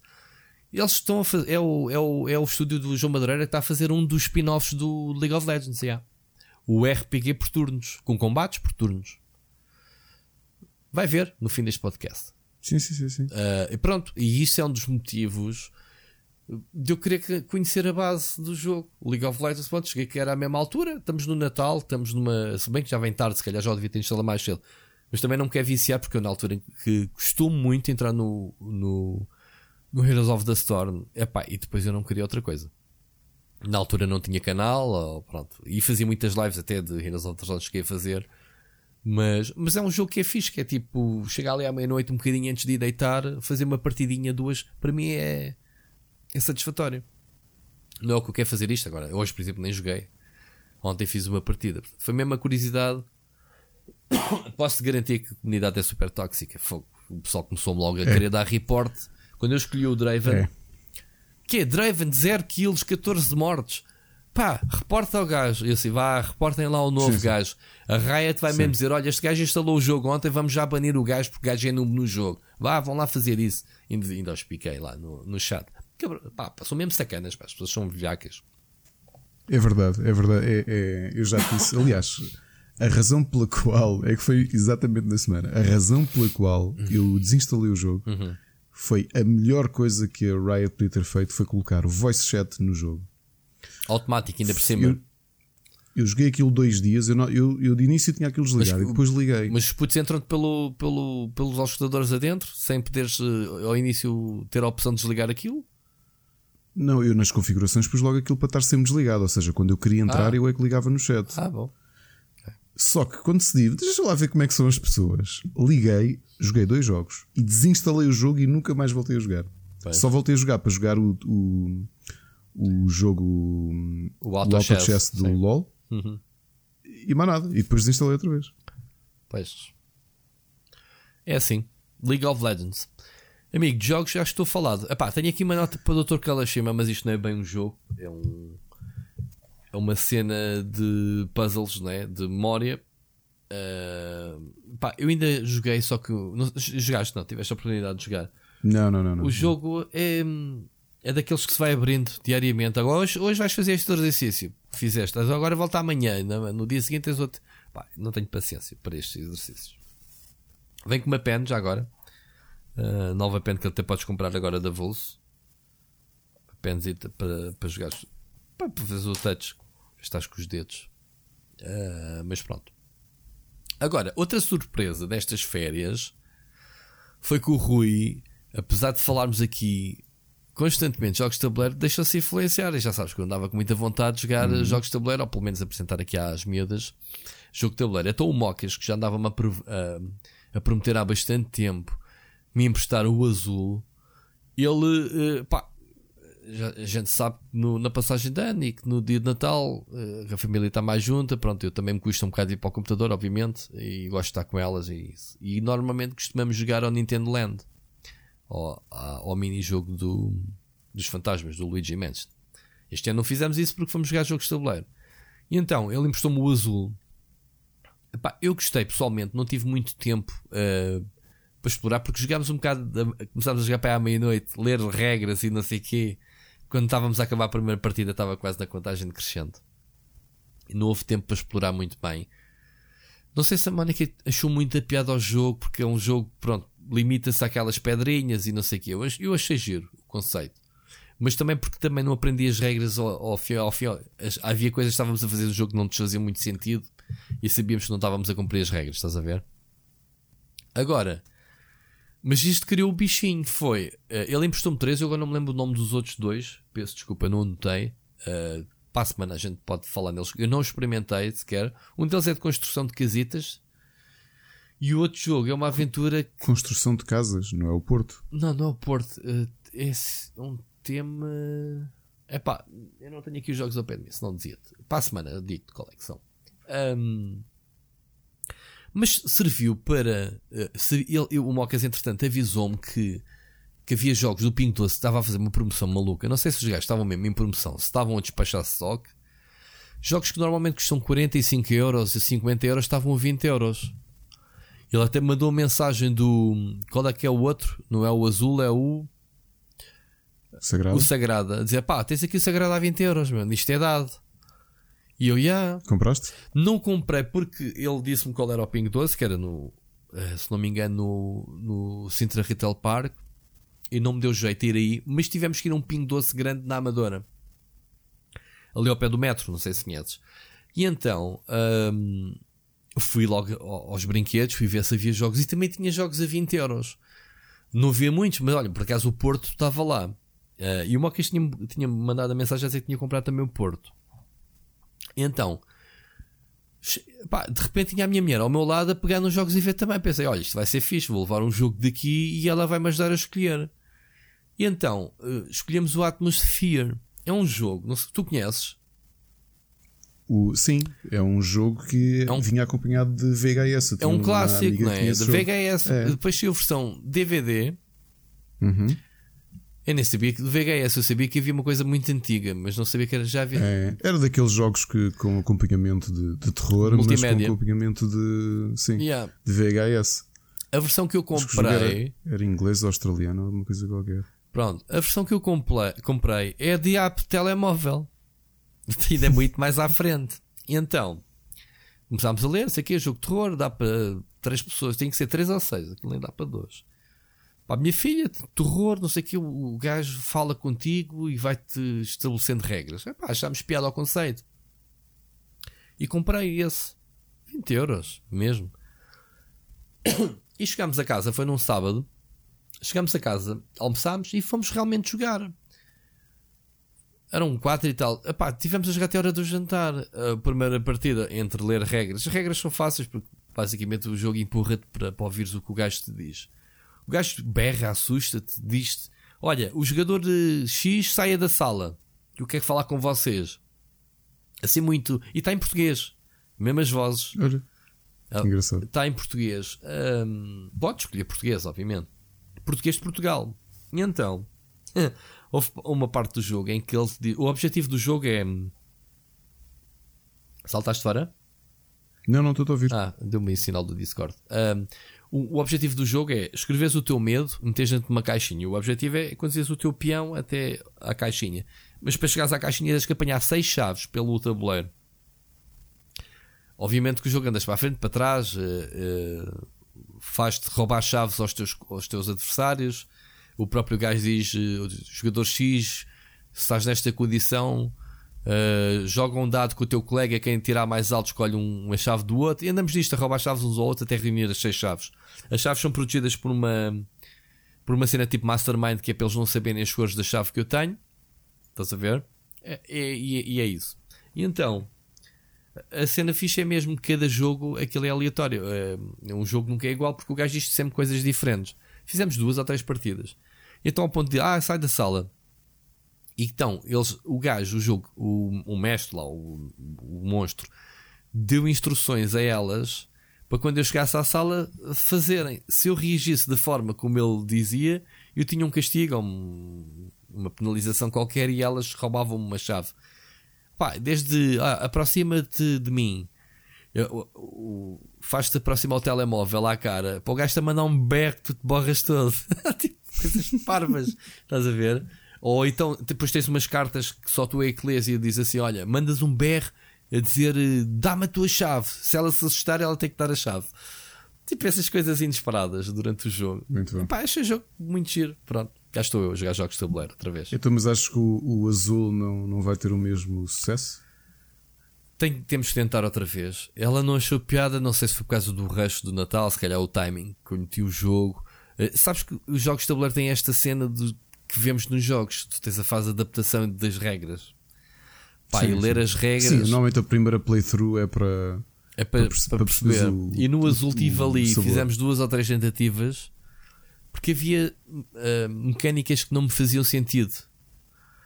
Desde recolher, uh, recolher os dados, como é que era os dados? Não, as pedrinhas sobras para o meio e, uhum. e em, em, que jogadas é que tu começavas a meter para baixo para as penalizações? Epá, houve aí uma, umas certas confusões. Joguei com ela e com a minha sogra. A minha sogra gostou mais do que ela, sinceramente. Tem que ver. Okay. Tem que ver, tem que jogar mais um bocadito para ver. E tu? Epá, eu nas férias também joguei, joguei três. Joguei o Porto, que tinha recebido da, da Amiibo Games e ainda não escrevi o artigo, portanto aquilo uhum. saiu muito perto do Mosh XL Games World, eu não tinha tido a oportunidade de jogar. E entretanto foi, foi o meu jogo de, das férias, porque joguei muitas vezes aqui em casa. Na passagem de ano levei-o para casa de uns amigos e acabámos por jogá-lo eh, parámos o tabuleiro para ir ver o fogo de artifício e depois voltámos. Yeah. E o jogo é português, Yeah. é do Orlando Sá. É, É o que fez o é um Estoril, jogo não é? muito divertido. Não, isso foi o Sazalá. Ah, ok. O Orlando Sá tinha feito. O que é que o Orlando Sá fez? Percebo nada de jogos de tabuleiro. Bem, agora não lembro o que é que o Orlando fez, mas tinha feito outro jogo antes. Uhum. Desculpa lá, Orlando. o Porto, eu gostei muito porque mecanicamente faz lembrar um, um, um clássico moderno que é o Ticket to Ride, que é em que tu constróis Estava lá. linhas de, linhas de comboio e é um grande jogo. E este o sistema é muito semelhante. Em vez de construir linhas, construir linhas de comboio, constróis pisos de prédios na, na Ribeira do Porto. Ok. E, e é acrescentando muito andares, não é? simples. As casas. É, é. Ou seja, podes fazer uma, duas coisas em cada turno. Ou compras cartas, e as cartas estão disponíveis para todos, e as cartas têm cores e números. Ok? De 1 a 3. E ou constróis e construir eh, pisos, tens de sempre jogar duas cartas. Uma que é o indicador de número de pisos e o outro o indicador de cor de pisos que vais construir. E depois jogar com os contratos públicos que estão no, no, na- no tabuleiro, que é, imagina, quem acabar de construir um prédio azul recebe X pontos. E assim sucessivamente. É um jogo muito simples, joga-se bem, é muito mais estratégico do que parece à primeira vista e divertidíssimo. E depois, mais dois jogos que jogámos. Um deles foi a prenda que o, que o Marco e Maria ofereceram ao meu filho mais velho, que é um, um dos jogos que foi nomeado há uns anos para, para o Spiels des Jahres de crianças, ou seja, jogo do ano de crianças, assim, que é um jogo chamado Hey That's My Fish, que é um jogo de pinguins. Uh, que também parece muito simples, é um jogo mais direcionado para crianças, mas temos jogado com adultos e o jogo é mesmo. É muito simples, mas muito, muito divertido. Em que tu tens, mediante o número de jogadores, se for a dois, cada um tem quatro pinguins, jogam à vez, e sempre que tu te podes deslocar em qualquer direção do hexágono, porque o tabuleiro é formado por, eh, acho que são 50, 50 pequenos hexágonos de cartão. Quando tu sais de um hexágono, tens que tirar esse hexágono porque aquilo é uma pista, é, é o gelo, aquilo é o Ártico, e então quando tu sais, faz um buraco. E portanto, ali o objetivo é: cada hexágono tem, um, tem peixe, e alguns têm um, outros têm dois, outros têm três. E o objetivo não é só isso, mas também ires isolando as pessoas, ou seja, ires barrando o caminho, vais criando buracos e vais impedindo que a malta consiga, consiga progredir. Portanto, também é muito mais estratégico do que eu estava à espera. De início pensei, ah, é um jogo infantil, mas não. Tem ali muito de, de quase de xadrez, que é ok, agora vou mexer este pinguim para ali, a planear que daqui a três turnos eu vou tentar mover para ali para, pá, estás a perceber, para isolar o meu adversário. Yeah. Gostei muito. Outro que eu gostei muito e só fiz ainda uma- um jogo uh, foi a prenda que, que ofereci à Ana, que é o Villainous. O Villainous é um jogo um, da Disney, feito pela Ravensburger, uh, a editora, em que jogamos com os vilões da Disney, uns contra os outros. E é um jogo assimétrico, ou seja, cada personagem tem uma forma diferente de jogar e uma forma diferente de ganhar. Portanto, tens mesmo um, um, um desdobrável para cada personagem que te diz, por exemplo, o Capitão Gancho ganha o jogo se conseguir. Tu tens um pequeno tabuleiro à tua frente com quatro localizações, todas relacionadas com a história, obviamente, e se tu conseguires hum, que o Peter Pan vá até ao. ao ah, como é que se chama o, o barco? Ah, ok. Não lembro como é que se chama o teu barco. Não é o Jolly Roger. Não é o Jolly Roger. Não, o Jolly Roger é. Bem, whatever. Se tu derrotares o Peter Pan no, no teu barco, ganhas o jogo. Eu estava a jogar com o Maleficent ganhava se conseguisse amaldiçoar o, o próprio tabuleiro todo. E aquilo está muito bem pensado porque cada personagem, aquilo vem tudo isolado, o jogo é assimétrico, e cada vilão tem um baralho seu, que é as cartas que vai jogar para si, e um baralho branco. O baralho branco tem os heróis e tem os personagens principais e coisas boas do filme. E então, se eu estiver a jogar contra ti e tu tiveres, por exemplo, o Capitão Gancho, eu jogo com o teu baralho branco quando quiser interferir no teu jogo. ok? Ou seja, jogo o baralho branco e pode ser o Peter Pan. Pode ser não sei quem e vou pôr no teu jogo. Portanto, isto é, um, isto é estranho de, de dizer. O Certo. jogo é muito bonito. Epá, vão pesquisar porque o jogo é mesmo muito bonito. É muito bom. Eu tinha lido muitas reviews e de início pensei, pá, um jogo da Disney se calhar é uma grande treta, é só aqui um milking da cow aos personagens da Disney. Não, é mesmo um grande jogo. Ok? Eh, está a ficar out of stock, out of print, porque está a vender muito, muito bem. Mas é novo o Eu- jogo? É de 2018, as expansões estão out of print, portanto também tiveram uma saída muito boa. Cá em Portugal é difícil de comprar, eu só consegui comprar no Amazon. Uhum. E, e aconselho-vos, gostam de, de, da Disney, não é? que a maior parte das pessoas há de gostar, vão ver porque o jogo é realmente muito bonito e é mesmo muito bom. Não é um jogo, apesar de ser um jogo baseado em, em temas da Disney, não é um jogo para principiantes, ok? Ok. Porque tem ali muito, porque é todo assimétrico, ou seja, cada jogador joga de maneira diferente. As regras são comuns, mas a maneira de ganhar é sempre diferente. Portanto, também não é um jogo muito simples de, de mergulhar. Certo. Uh, mas parece-me um jogo com uma densidade muito, muito boa. Portanto, vão dar uma vista de olhos Villainous, ok? Muito bom, muito bom. Boa das jogos de tabuleiro que a gente jogou nas férias. Fogo.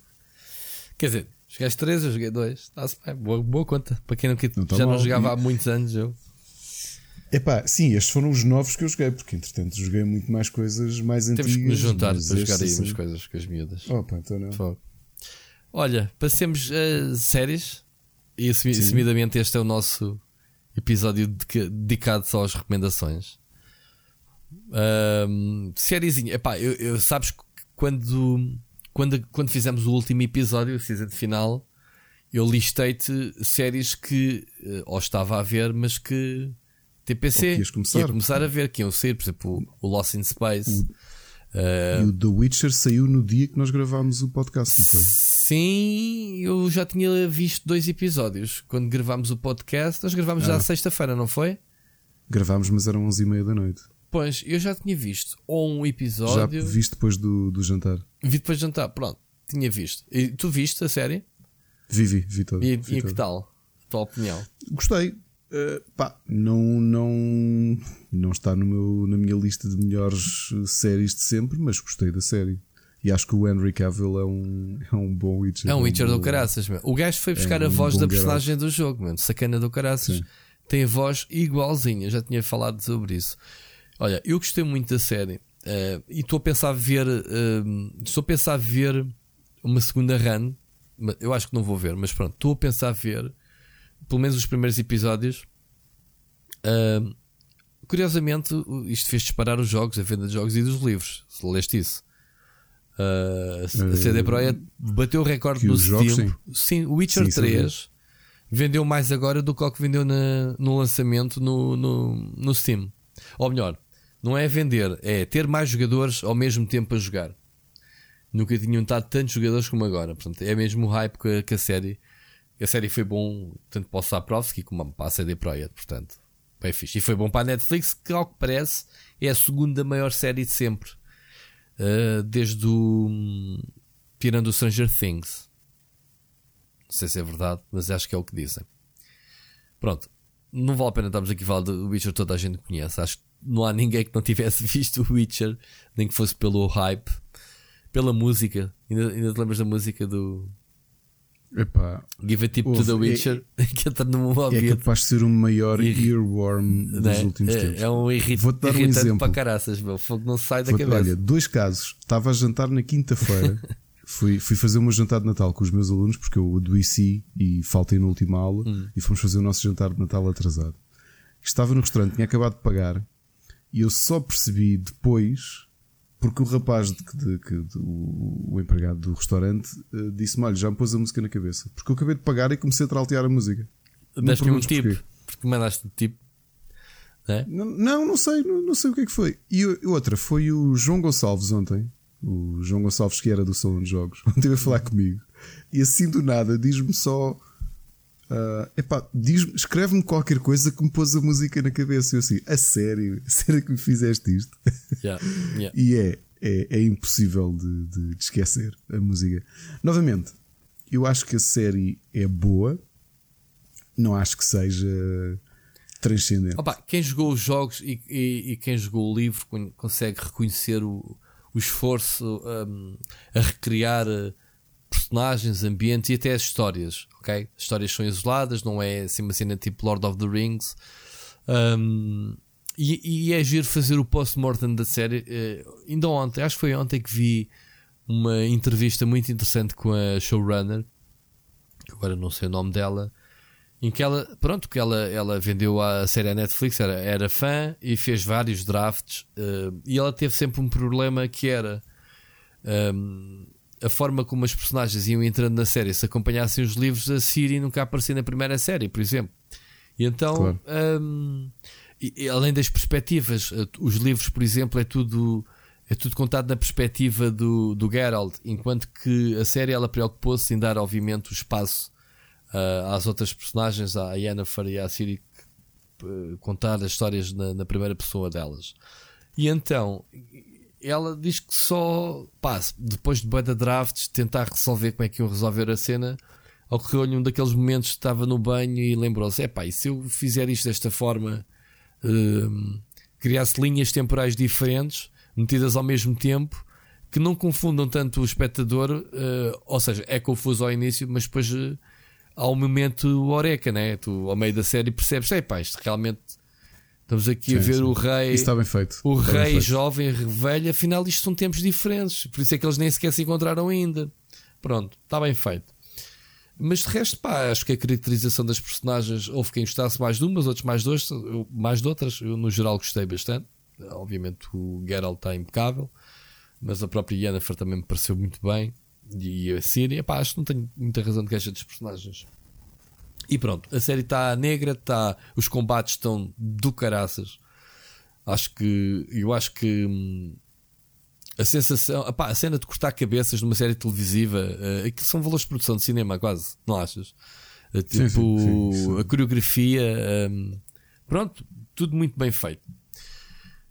Um, e pronto, Witcher toda a gente conhece. Outra série que eu vi foi o Lost in Space, a Season 2, que era, eu estava muito curioso. Tu, tu já viste, não? Uh, é, é, a história do, da família Robinson, não é? A família inspirada no uh, Robinson Crusoe, mas no espaço.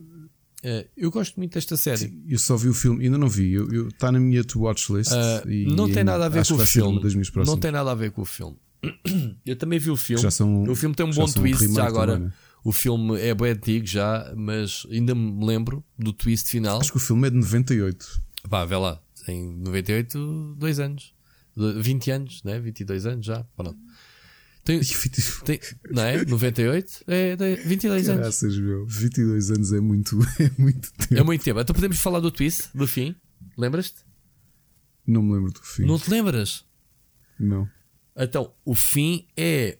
Eles encontram uma entidade cósmica quase que os puxa, que vem-se a descobrir que é o próprio puto, o filho, que viajou no tempo. Estás a ver? No futuro. Eles encontram o puto no futuro. É assim uma cena. Já não me lembro, 22 anos. Mas é assim uma coisa boa surreal. yeah. O puto mais pequenito na série também se vê. Eles sim, são sim, três sim, irmãos, os pais. O puto que anda com o robôzinho. O que anda com o robô. O robô, nesta série, tanto na primeira como na segunda, tem um papel muito mais sério. Não é só um pet que anda ali com, com ele. É muito tramado o robô, atenção. Ok? O robô é muito mais complexo uh, e é isso que eu gosto bastante. O robô tem uma profundidade. Uh, Ana também já viu e também diz que é uma grande série. Eu, eu provavelmente vou mergulhar Pronto, na série a seguir. E não é aquela típica história de nave espacial perdida no espaço só a família. Não há todo um complexo, todo um complexo de, de elenco de personagens muito rica. Ok? Tens uma vilã que convive com eles, man, e é tipo, man, morre. e a gaja tudo desgruda, tu vais perceber. Tipo, tu estás de cada episódio que vês, tipo, morre. Mas ao mesmo tempo, não, pá, afinal, não, morre. tipo, estás sempre nesta. Que a gaja é mesmo irritante. E é bem da fixe, pronto. Tu, quando vires, vais perceber logo do que eu estou a dizer. Um, é muito gira. É a segunda season, pronto. Uh, vi, uh, vi o Drácula, caiu de paraquedas. Viste? Também vi, pá, tinha de ver porque é escrito pelo, por duas pessoas que eu adoro, que é o Mark Gatiss e o Stephen Moffat, e, e tinha de ver. Ou seja, é uma, mini, é uma minissérie enfiada, salvo seja. Aquilo são três mini-filmes. É um... São hora e meia sim, cada episódio. Meia cada um. né? Quatro sim, horas sim. e meia. Epá, aquilo. Vou dar a minha opinião, obviamente que toda a gente gosta de Drácula, deste universo. Não vamos dar spoiler, obviamente, mas aquilo são três filmes totalmente diferentes dos três episódios. Já agora, por curiosidade, qual é que gostaste mais? Gostei muito do primeiro por uma razão. Foi o que mais se aproximou do Brain Stalker, não é? Mais daquela do. Sim, é, mais próximo, é o mais próximo do livro. Do livro. E. Pronto. Penso, o terceiro episódio é aquele que desvia completamente. O terceiro faz-me lembrar, sabes o quê? Aliás, toda, a, toda a série me fez lembrar muito de entrevista com o vampiro. Sim, sim, pronto. um O terceiro, disso, então, o terceiro, não vamos contar, se calhar, porque pronto. O terceiro episódio é um, é um tipo, what the fuck, meu, que. Yeah. O cliffhanger do segundo episódio pode ser tipo, what? Pronto. O segundo é muito fixe. É muito fixe. É... O meu favorito é o segundo. É o segundo. Porque, porque é uma coisa que tanto no livro como no filme faz parte, né? A viagem faz parte faz, da, faz. da mitologia. Mas, mas é tipo um. É uma nota de rodapé, quase, não tem tanto destaque, e eles desenvolveram muito bem a viagem do Drácula para, para a Inglaterra. O segundo filme, o segundo filme, pronto, o segundo episódio Exato. foi são, são filmes, que eu tenha gostado Pronto. O primeiro gostei muito porque está muito bonito. Sim, pá, há ali muito de Christopher Lee, meu. Na, na, no ator. O, é, é, mas notoriamente a, a homenagem é um bocadinho ao Bela Lugosi, um okay. bocadinho, mas mais do que tudo é Christopher Lee. É, não é? Os olhos avermelhados, Sim, o olhar, a expressão uh, maléfica. É, é. E o tipo está muito bem. O, como é que ele se chama? Clays Bang, acho eu. Eu fui tá ver. O gajo parece um ator conhecido, mas uh, não tem historial quase nenhum em termos de coisas que eu não, conheço. Não. Esquisito. Uh, ela teve muito bem. Uh, não digas o nome. Pois é, é que está, é o cliffhanger. É, eu, ia dizer, não ia dizer, eu, eu tinha noção disso. Mas se calhar isso é que me faltou mais. Faltou-me. Okay. Epá, faltou-me. Faltou-me. Aquele gajo que anda atrás do, do Drácula. Toda a gente conhece, não é? O coisa, pá, o, o Wolverine. Falta-me falta ali o Wolverine, estás a ver? exato, um, exato. Agora, eu gostei, gostei bastante. E gostei muito eh, como começa com, com a personagem mítica do. Do Jonathan Harker. Jonathan Harker estava muito parecida. Aí sim, estava muito parecido com, com o Bram Stoker. Com, o, Bram com, o, ah. com o Keanu Reeves, sim. Ah, sim, com o Keanu Reeves, sim, sim, sim. sim. Está assim, aquele um tipo muito. A comida é bicharada. Eh, sim, mas sim, quando, sim. quando, quando, pronto, quando está transformado na. Quando está a contar a história, ao fim e ao cabo, né? Um, sim. Pá, está muito, está muito sinistro aquele castelo. Pá. Mas eu gostei, eu gostei porque não estava à espera do. Eu comecei a ver o Drácula a pensar, ok, isto é a versão do. Para quem não sabe, o Steven Moffat, o Mark Gatiss, toda a gente conhece, não é? é ator. Uh, ele entra também no terceiro episódio. É o. Ok, não posso dizer não que é que é. Ok. Uh, mas devem-se lembrar dele de vários sítios. Ele era do League of Gentlemen, entrou em vários episódios de Doctor Who, escreveu vários episódios de Doctor Who. Um, escreveu também com o Stephen Moffat o, o Sherlock. Uhum. É, faz o papel de Mycroft, Sherlock, uh, Mycroft Holmes no, no, Sherlock novo, não é? O do. Ok. Mas sabes que também, também meteu um bocado de arte de Sherlock, este, este Drácula.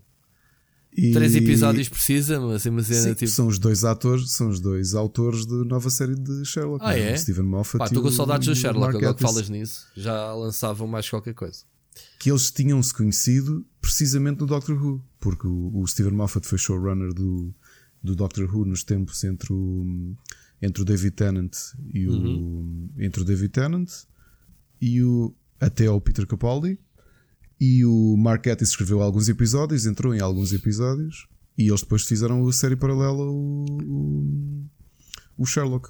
Muito bem. Um, e pá, claro que tinha de ver. Gostei bastante, por acaso gostei bastante da série. Uh, Mas... Gostei exatamente por, por eu não saber que aquilo ia desviar-se tanto da história original. Yeah. Yeah. E isso foi giro. E isso foi giro. Ok, eu, epá, eu pareceu-me de paraquedas. Eu pensei, isto vai ser daquelas. Ok, Netflix precisava aqui de um Drácula. Deve ter encomendado esta cena manhosa. Depois começa a ver três episódios. Pois, três episódios. Hora e meia cada um. Hum, isto, isto tem pano para mangas, deixa lá ver.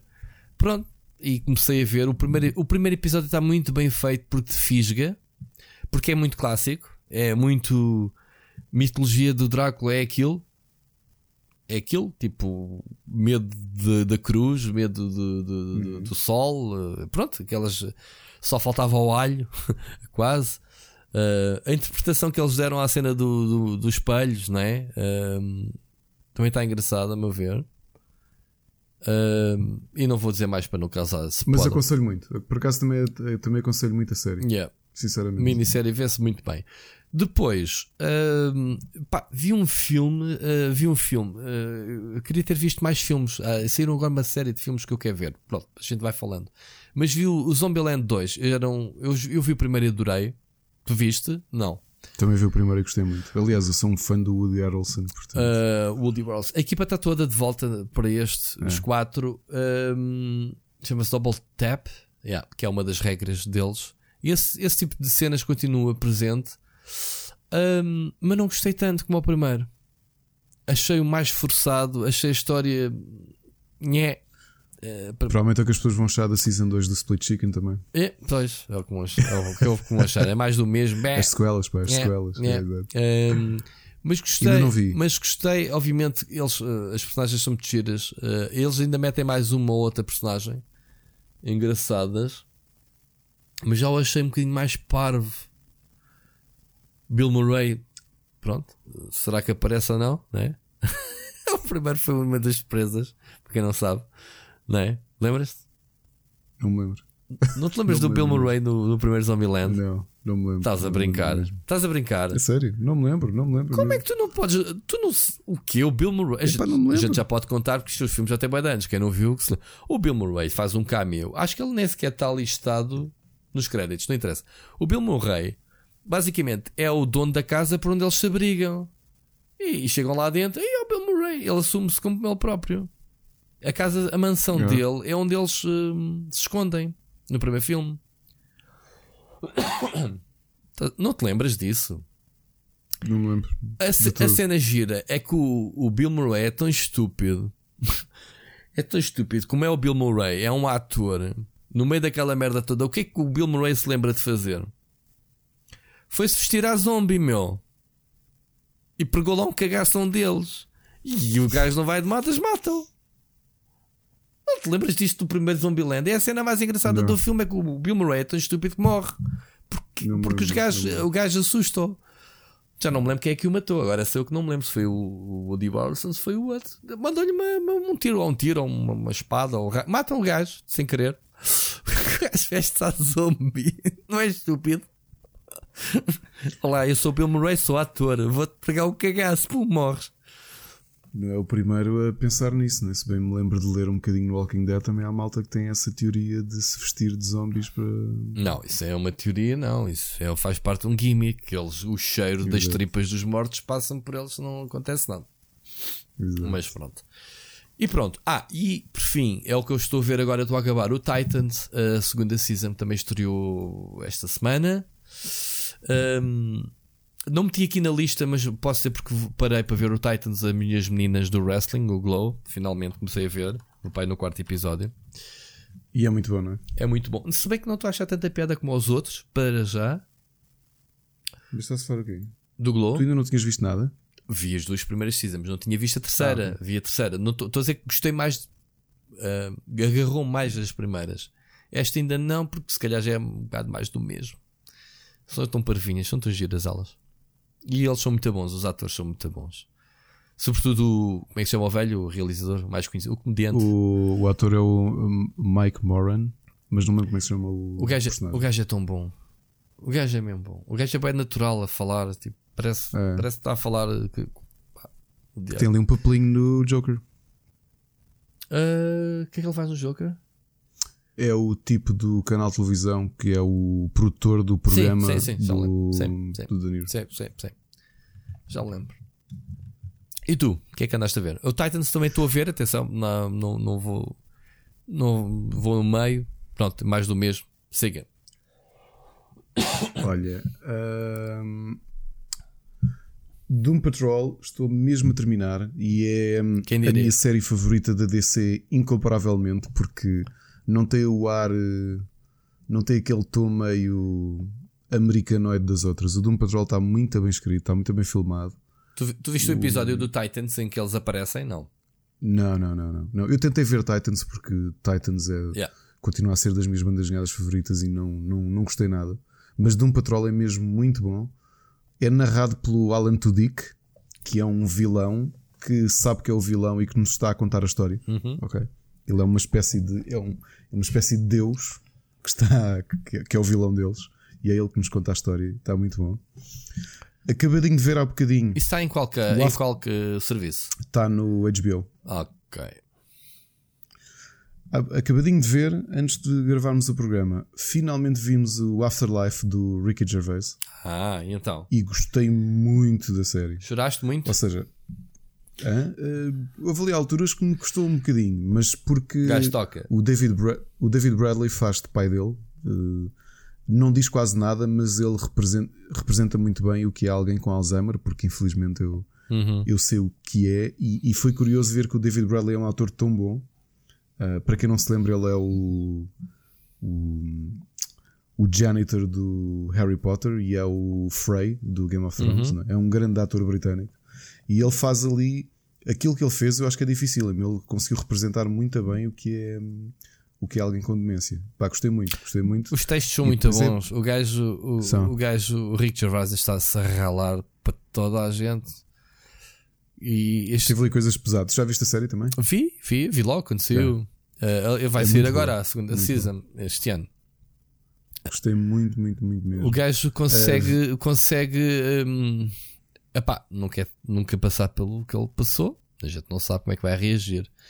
Mas, mas ele tem aquele trauma e, e basicamente um, a forma como ele hum, dá a volta à situação e se transforma, né? há ali uma transformação do homem que tem um desgosto muito grande e vê a vida uh, com esse filtro do desgosto, até que há algo né, que começa a limpar esse filtro. Estás a acompanhar o raciocínio, não é? Estou correto? Sim, sim. E ele começa a ver as coisas de outra forma, de uma forma mais cheerful, mais esperançoso, não é? O que me deixa curioso se isto é a mote desta season, funciona fechada, acabou. Como é que será a história dele para a frente, não é? Sim, sim, sim. ou seja, e eu gostei dos personagens, há ali dois personagens altamente improváveis com que ele se vai relacionar. A prostituta, o, a prostituta e o, e o, o drogado, e o, e o drogado. há, há vários e... estereotipos, né? Os colegas do escritório, tipo o gajo do. Sim, também. O gajo do. É o, o fotógrafo. O comilão. É o fotógrafo. O fotógrafo. Sim. É o fotógrafo. Sim, o gordo. é o gordo. Eu gostei muito, gostei muito da, da série e o Ricky Gervais é um excelente ator. E portanto, ator, escritor, é um bocado é... pesado, obviamente. Há ali coisas é uma comédia pesadas, muito, mas acho que ele equilibra. É uma comédia muito negra, não é? É muito deprimente. Negra no sentido de, de depressão. É, mas sabes que me faz lembrar uma coisa. Tu tiveste a oportunidade de ver um filme que ele fez para o Netflix que é o personagem dele do The Office 15 anos depois. Isso é recente, não é? Tem, é, tem um bocadinho aquele tom que é tu vês aquilo e estás um bocado desconfortável porque o filme é. Eu não me como é que se chama o personagem.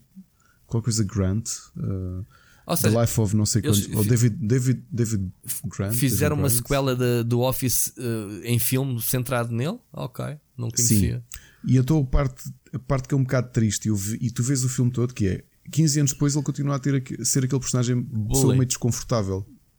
E bullying não, para os é, colegas, é né? na altura do Office, o gajo era um bocado parvo. Espera, eu não estou a confundir as, as séries, não é? Um... O Office era passado no escritório que o gajo era tipo gajo parvo, chefe parvo. Exato, o David Brandt. Só que ele. Ai, como é que se chama? O... É isso, David Brandt Life on the Road. E o que é que é? 15 anos depois do The Office, ele continua a trabalhar no, numa, numa, empresa, não é? Mas despede-se porque juntou dinheiro e vai tentar perseguir um sonho que ele tinha que era ser uma estrela de rock. Hum. Ele já com quase 50, não é? Com aquele uhum. visualzinho dele, contratam uns quantos músicos. E depois a parte que é um bocado dolorosa que é, tu vês aquilo tudo e percebes que aquilo é uma depressão brutal, porque ele nunca vai ser uma estrela de rock. Claro.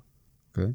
E depois os outros membros da banda olham para ele, até são tipos novos, assim com boa pinta, andam a dar concertos pelo, pela, pelo Reino Unido todo, porque ele, mas tipo em bares e tudo isso, que ele está a tentar lançar a carreira dele, está a gastar todo o dinheiro que tem.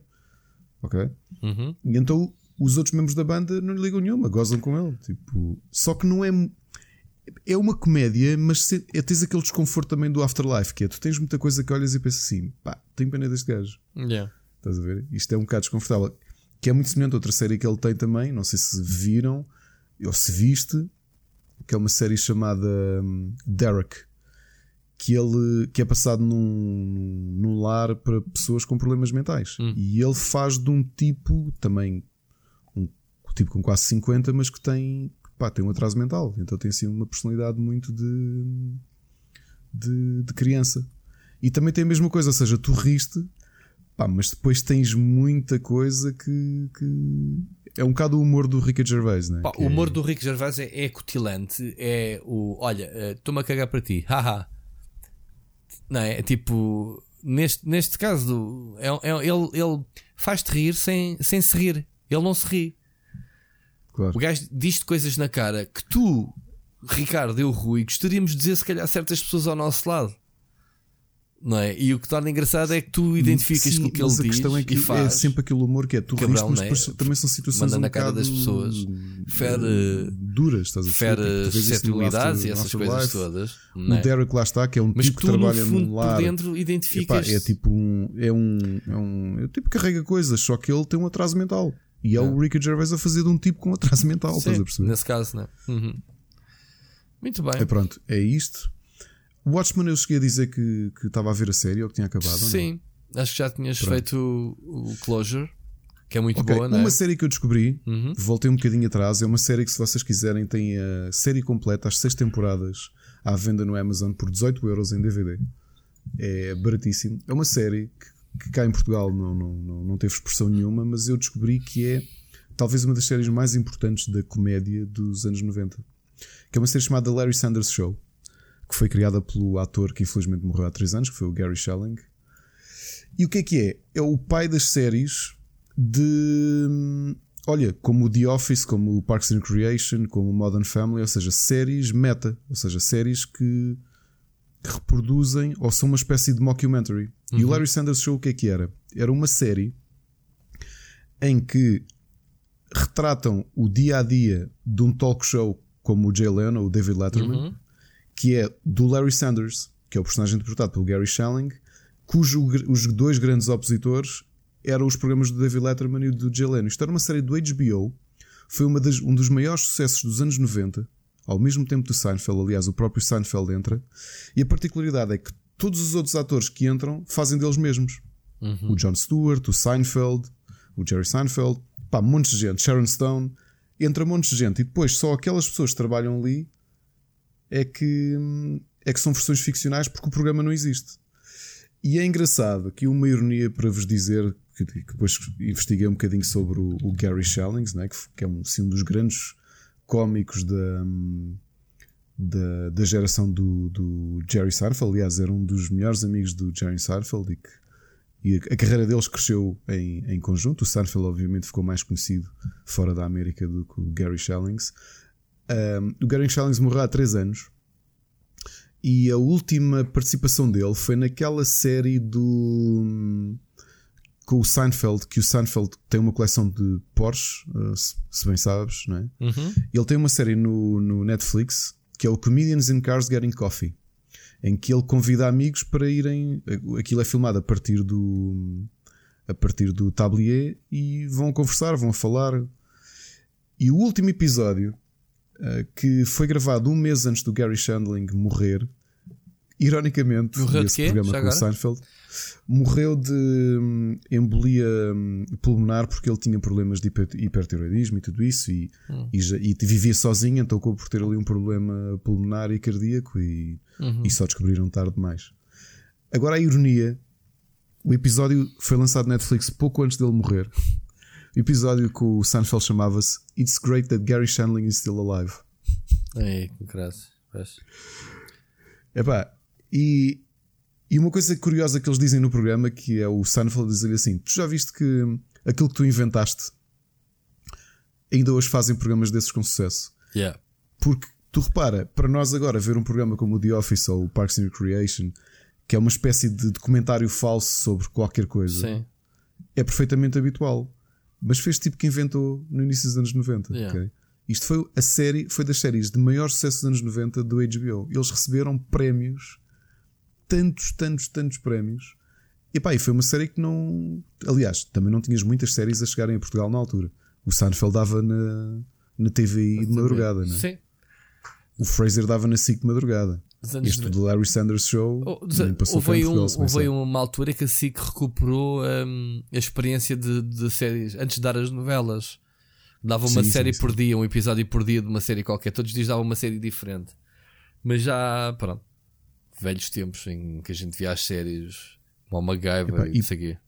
E, e, para quem gosta de uma boa série de sátira, epá, este é pai de, o pai das séries todas do género, ok? Uh, The Larry Sanders Show, estou mesmo a acabar, estou na última temporada. São temporadas à HBO de 10, 13 episódios. Mas compraste em DVD ou compraste? Sim, em DVD. Em DVD tu descobres de... Epá, essas coisas? descobres isso? Epá, porque eu sou um grande. Novamente, já falámos aqui, eu gosto muito de comédia. Yeah. E, e, quando comecei a ver tops de. Imagina, 10 melhores séries de comédia da história. Seinfeld em primeiro, Friends em segundo às vezes e depois Larry Sanders Show. Eu, Larry Sanders Show, o que é isto? Yeah, Epá, decidi. Baratíssimo. É? Série completa em DVD, 6 temporadas, 18 euros. Boa. E está a valer imensa pena. Portanto, para quem gosta, é uma série sempre com atores a fazerem versões ficcionadas deles. Um dos últimos episódios é com o David Duchovny, na, durante okay. a primeira temporada da X-Files. Repara, aquilo é tudo meta. Novamente, o programa é falso, é? mas o que eles falam é tudo coisas reais que, que os atores estão a fazer. E então, ali, o tema do episódio é o, o Larry Sanders, o, o, o apresentador do talk show, torna-se muito amigo do David Duchovny, só que depois fica na dúvida se ele é homossexual ou não. E se ele é amigo dele ou se, ou se quer algo mais.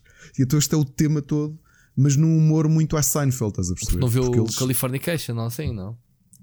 Porque era, não existia, né? eles imaginavam que o dia fosse existir. Uh, portanto, olha, se querem um, um conselho, acho também é uma coisa engraçada, não só em jogos, mas em séries, recuperarmos coisas antigas, se calhar.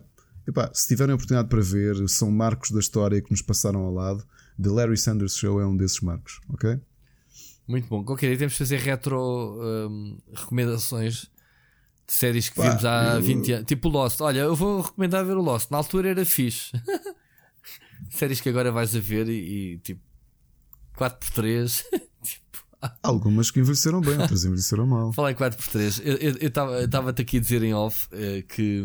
E, e, agora que já, já, estamos no fim, né? Já, ainda tens mais alguma recomendação? Só tenho uma recomendação ah, então, também retro. Okay. Só tenho uma recomendação retro agora de música. Para a semana faço-vos uma pequena agenda de concertos para este ano. Okay. ok, mas isto não é um concerto. Decidi redescobrir um, um artista que eu conhecia desde miúdo e que toda a gente conhece e não se lembra do nome dele que é um cantor de soul, funk, pop, rock, que é o Terence Trent D'Arby, que teve uma série de singles conhecidos como o Sign My Name e o Wishing Well. Pesquisem no YouTube, começam a ouvir a música e dizem: Ah, claro que eu conheço o Terence Trent D'Arby. Uh, estou a redescobrir os álbuns dele antes do cantor morrer e renascer com outro nome, mas isso é uma história para contar depois. Okay. Estou a ouvir os quatro álbuns deles. Uh, o primeiro, logo, o que o catapultou para o sucesso e que tem os dois, três singles que toda a gente conhece, Chama-se Introducing the Hardline According to Terence Trent D'Arby. É um grande álbum que envelheceu muito bem. E se querem uma sugestão para Spotify de uma coisa diferente que se calhar não passou-vos ao lado, aproveitem. É uma sugestão diferente daquilo que eu costumo fazer, que é normalmente coisas de prog. Aqui uma coisa de soul e funk, uh, mas de um grande artista que, que desapareceu, que foi engolido pela indústria, pela indústria discográfica. E teve literalmente de matar o, o a sua identidade e criar uma nova. Muito bom. Portanto, Terence Trent D'Arby no Spotify. Muito bom. Uh, Ia-te contar uma coisa uh, em off, mas antes disso, e ainda que estamos nas sugestões, eu fui ver na sexta-feira, não sei se te contei, fui ver o Cirque Soleil que estão em estiveram. Eu vi fotos, eu vi fotos. Viste, epá, um, oferecer, ofereceram os bilhetes. Por coincidência, eu e a Mónica andávamos à procura para comprar uh, e já não via quase bilhetes, que isto cada vez que vem cá todos os anos esgota. Sim, sim. É muito bom. Eu já tinha visto um, nos Estados Unidos, na, na, apresentação da Xbox 360, a Microsoft contratou-os para fazer a apresentação da segunda versão da Xbox, aquela mais, mais pequenita. E eles montaram uma história toda à volta da consola, umas cenas tribais, um, em que a consola era um objeto divino, aquelas coisas, pronto. E então, uh, eles todos os anos têm um espetáculo novo. E, e há anos que ando para levar a, a Mónica. E realmente, é, é, esta é a história de um palhaço que sonha com a sua morte. E então, um, ehm, todo o espetáculo, uh, todas as acrobacias e todas as coisas que eles fazem, é imaginar como é que era uh, o funeral dele. as fanfarras, as festas, a forma como as pessoas reagem à morte desse palhaço. E é muito giro, uh, é muito giro mesmo. É, é, é, consegue ser divertido, desafiante, trapezistas, uh, pessoas a subirem cordas, mas tudo inserido dentro de um contexto de história. Estás a ver? Muito, muito teatral. Eu também vi um espetáculo deles. E... Viste? Epá, eu, é, eu adorámos, aliás, adorámos. E, e, pronto, recomendo. Agora acho que já se for embora, agora é só para o ano.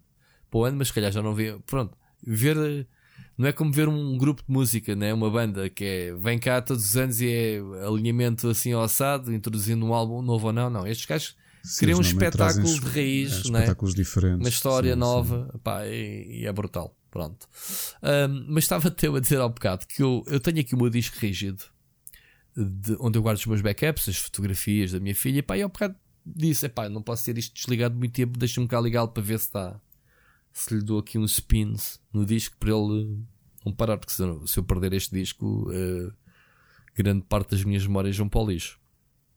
E nem é neste disco que eu tenho. Pá, Ricardo, tu não imaginas, man. Eu, eu gostava tanto de publicar os eventos que eu fui.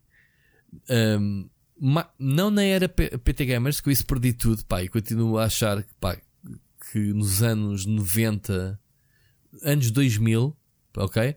Uh, nos anos 2000 se fizeram eventos em Portugal muito bons. Que eu tenho, tive registros de vídeo na altura das coberturas que fiz, mas fui descobrir muitos vídeos de, desde a E3 de 2010 para a frente, da Smash, na, da Good e não sei o quê.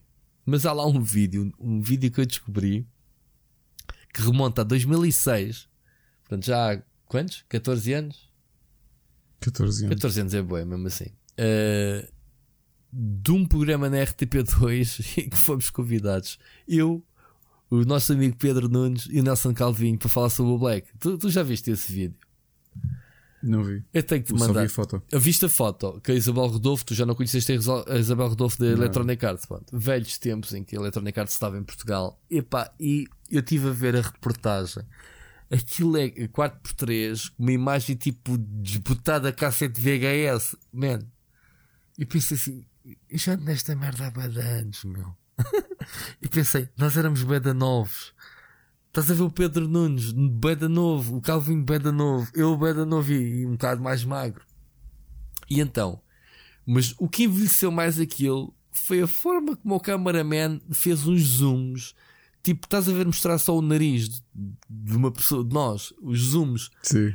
Sim. É, não sei que raio de técnicas é que, pá, que se, em que se filmava a boca só a falar. Epá, eu tenho que passar, tu vais te rir tanto. E nós a babar-nos todos a falar do Black.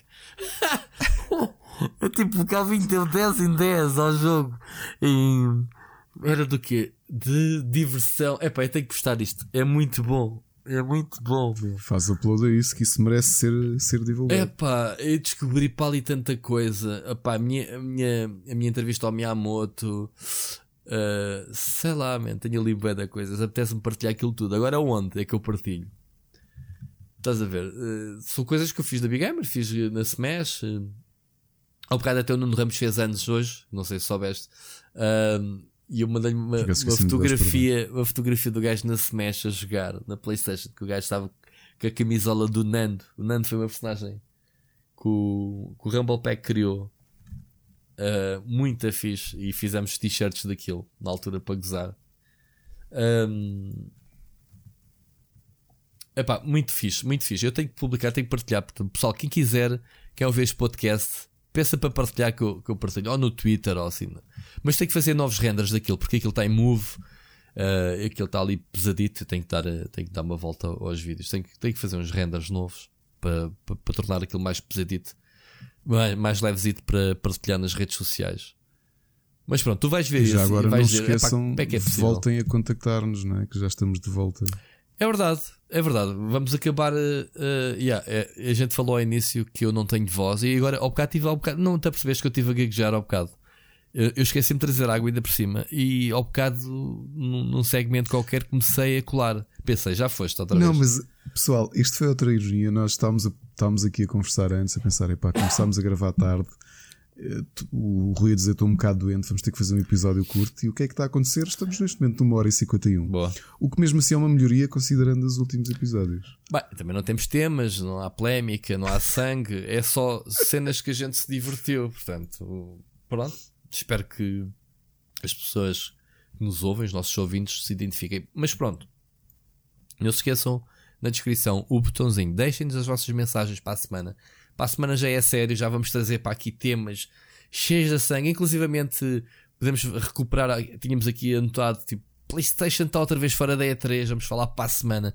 Jogos mais antecipados de 2020. Se calhar acho que é muito giro falarmos, já que falámos nos jogos do ano. Já agora fazendo publicidade, se quiserem preparar esse episódio, vão ver o episódio do Mod PlayStation de antecipação dos jogos de 2020 com o Rui Parreira. Ah, que engraçado. Passando a PlayStation está a... farto de repostar isso.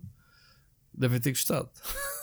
tipo, a série ainda hoje fizeram um repost disso. Uh, Fa faço aqui a uma lista. Muito bem. PlayStation, uh, uh, mod PlayStation, eu participei, sim senhora. Já foi gravado para aí há. A gente a fazer aquilo como se já estivéssemos em 2020. Foi engraçado, porque, porque hum, foi-me passado montes de informação confidencial relativamente aos jogos da. Aos jogos da, do Plus, deste vez que eu não pude falar, obviamente. Eu já sabia que a trilogia do, do Uncharted isso e, e então estávamos a comentar isso num episódio gravado para aí a meio de dezembro. Tipo, ah, é novo, bora lá, o que é que vamos jogar este ano? E então a gente, para se lembrar de ter as coisas no contexto deste ano, foi tramado. Fizemos ali uns cortes. Mas pronto, foi muito fixe. Uh, então pronto, deixem a vossa mensagem. Uh, quais são os jogos mais antecipados de 2020 para vocês? Ou o que, é que vocês acham desta cena da, da Sony estar de fora outra vez da E3? E para, para a semana vamos falar um bocadinho sobre o ponto de situação. Vamos arrancar com esta Silly Season que este mês ainda vai continuar a ser, menos até. Acho que fevereiro também não está assim muita coisa, para não, oh, Ricardo. Não, não me lembro de haver grande. Portanto, quando não há jogos, quando não há jogos, há polémicas, há indústria a mexer. Portanto, vamos ter aí o o primeiro evento vai ser o, o Game Developers né? Conference em março, uhum. julgo eu. Um, epá, e, e até lá tem, tem que haver despedimentos, tem que haver estúdios a fecharem e jogos cancelados, que é para a gente falar aqui sobre eles. Não achas? drama. Drama. Coisas boas a gente não traz para o programa. Chamamos que... Arturo Albarrán. O drama, é verdade. O drama. O... Como é que era? Eu não me lembro. O horror. O horror. Mas pronto, deixem vocês as vossas mensagens. Um, se quiserem falar nestes temas que a gente lançou ou pré-lançou, falem. Se não tragam-nos, façam-nos perguntas, deixem-nos sugestões. Desejem-nos bom ano, façam como entenderem. Okay? É isso, e já agora não dissemos, mas bom 2020 a todos os que nos seguem. Já viste? E que seja um ano brutal. Este ano vai ser brutal. Uh... Eu acho. Tu disseste essa. Tu, tu escreveste uma mensagem interna para, para, para, para o pessoal do, sim, do Rubber. Sim. Muito positiva, Ricardo. Eu gostei muito. É verdade, eu acredito mesmo que este ano vai ser. É por causa da Capicua, não é uma Capicua, mas não, ali o 2020. Estou com, esse, com esse gut feeling que este ano vai ser eh, do caralho. Oh, tu já fechaste os negócios e ainda não disseste à malta. não, pá, não, estou mesmo, estou mesmo, com, estou mesmo com, essa, com essa fezada. Uh, isto das. Da, um, dos podcasts eu acho que, que, que, pode ser divertido. Há aí mais malta do Rubber que é capaz de arrancar com podcast. Eu acho que isto é temos que fazer uma rede. Mexer, temas diferentes. Temos, temos que fazer uma rede, uma rede de podcast. É. Yeah. E, e, convidar é, a malta é. de, outros, de outros meios, uh, criar um hub. Pá, eu acho que é, é, positivo, sei lá, o pessoal. Uh, Estou-te a dar um exemplo. Outro dia, a Rita Miquinhas, que já mandou aqui uma mensagem e que não perde agora o episódio. Um beijinho para ti, Rita, que eu sei que tu vais ouvir. Uh, dizia que nunca tinha visto podcasts ouviu o nosso, gostou, está a acompanhar e de repente já começou a ir descobrir outros podcasts. E isso é que é a essência da coisa. Uhum, é sim, abrir sim. horizontes às pessoas. Uh, longe de mim, longe de provavelmente o Ricardo, e falo por ele sem problema nenhum, de dizer: não, malta, só ouçam o nosso, fiquem aqui connosco. Não, Vocês vez. vão. Eu só não ouço mais podcasts porque uh, eu só consigo ouvir podcasts, uh, e ouço alguns, Uh, o Papo Seco, por exemplo, eles sabem que eu sou fã, já participei num episódio uhum. deles. Uh, não ouço sempre, nem epá, é impossível a gente seguir tudo aquilo que gostamos, mas eu não ouço mais porque eu tenho fases do meu dia em que eu dedico para ouvir podcasts e não consigo inserir na minha agenda. Não é? Uh, pronto, há pessoas que se calhar nos empregos conseguem. Eu no meu emprego eu não consigo. Eu não consigo escrever, ouvir pessoas a besanar mal aos ouvidos. Não dá, não dá. Sim, Música sim. sim. Pessoas não. Por isso é que eu não ouço tantos podcasts como gostaria de ouvir.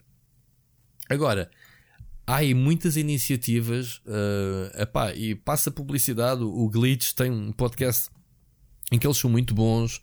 O, um podcast que eu gosto muito, se calhar nunca falei, é o Chá das 5, que é tecnologia que, sozinho, que faz reviews em podcast, mas com uma qualidade de áudio brutal.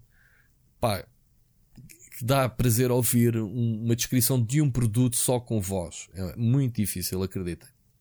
Que é do João Gata. Um grande abraço para ti, Gata. Um, que, que, temos conversado um bocadinho também sobre podcasts. Epá, há vários podcasts que vocês. Mas também há aqui o, o, há que separar o trigo e o joio. Há muita malta. Uh, passa a expressão que porque tem um microfone pode, é, como, é como ter um, um canal né, de YouTube. Pronto, tenho uma câmera fotográfica, uma câmera de filmar, vou fazer um canal de vlogs.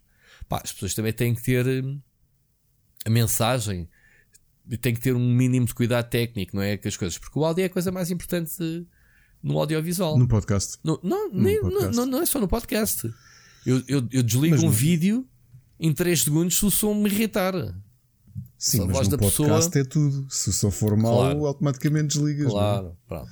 Mas Já, é... então se falar vlogs, isto é, isto é mesmo para me despedir porque não quero falar sobre isto neste episódio. Vou deixar para a semana. Vais, começar, vais abrir um canal de vlogs. Vá lá, Ricardo. Não, eu estou aí a PS5 do Nuno Agonia. Ah. Bem, deixamos para a semana e falamos sobre isto depois. Opa, uh, pois. Não, deixa estar, deixa estar.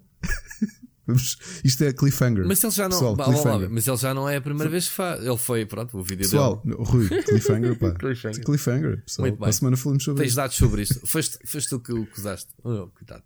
Não, achas que sim. Eu só, só sabia isso no outro eu dia. Eu sei, eu sei. Ok.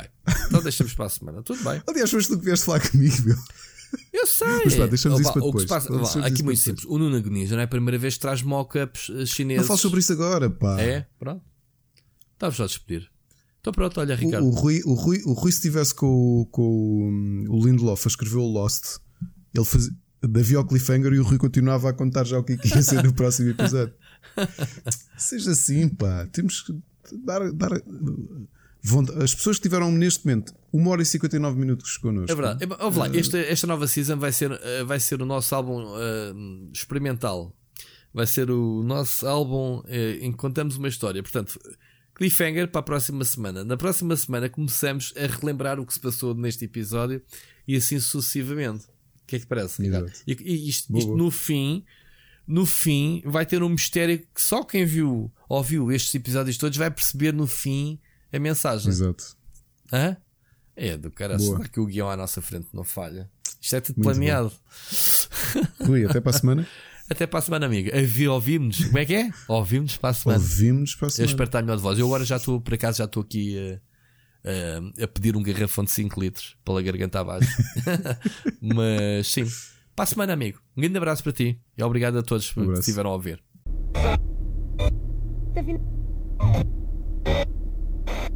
Tá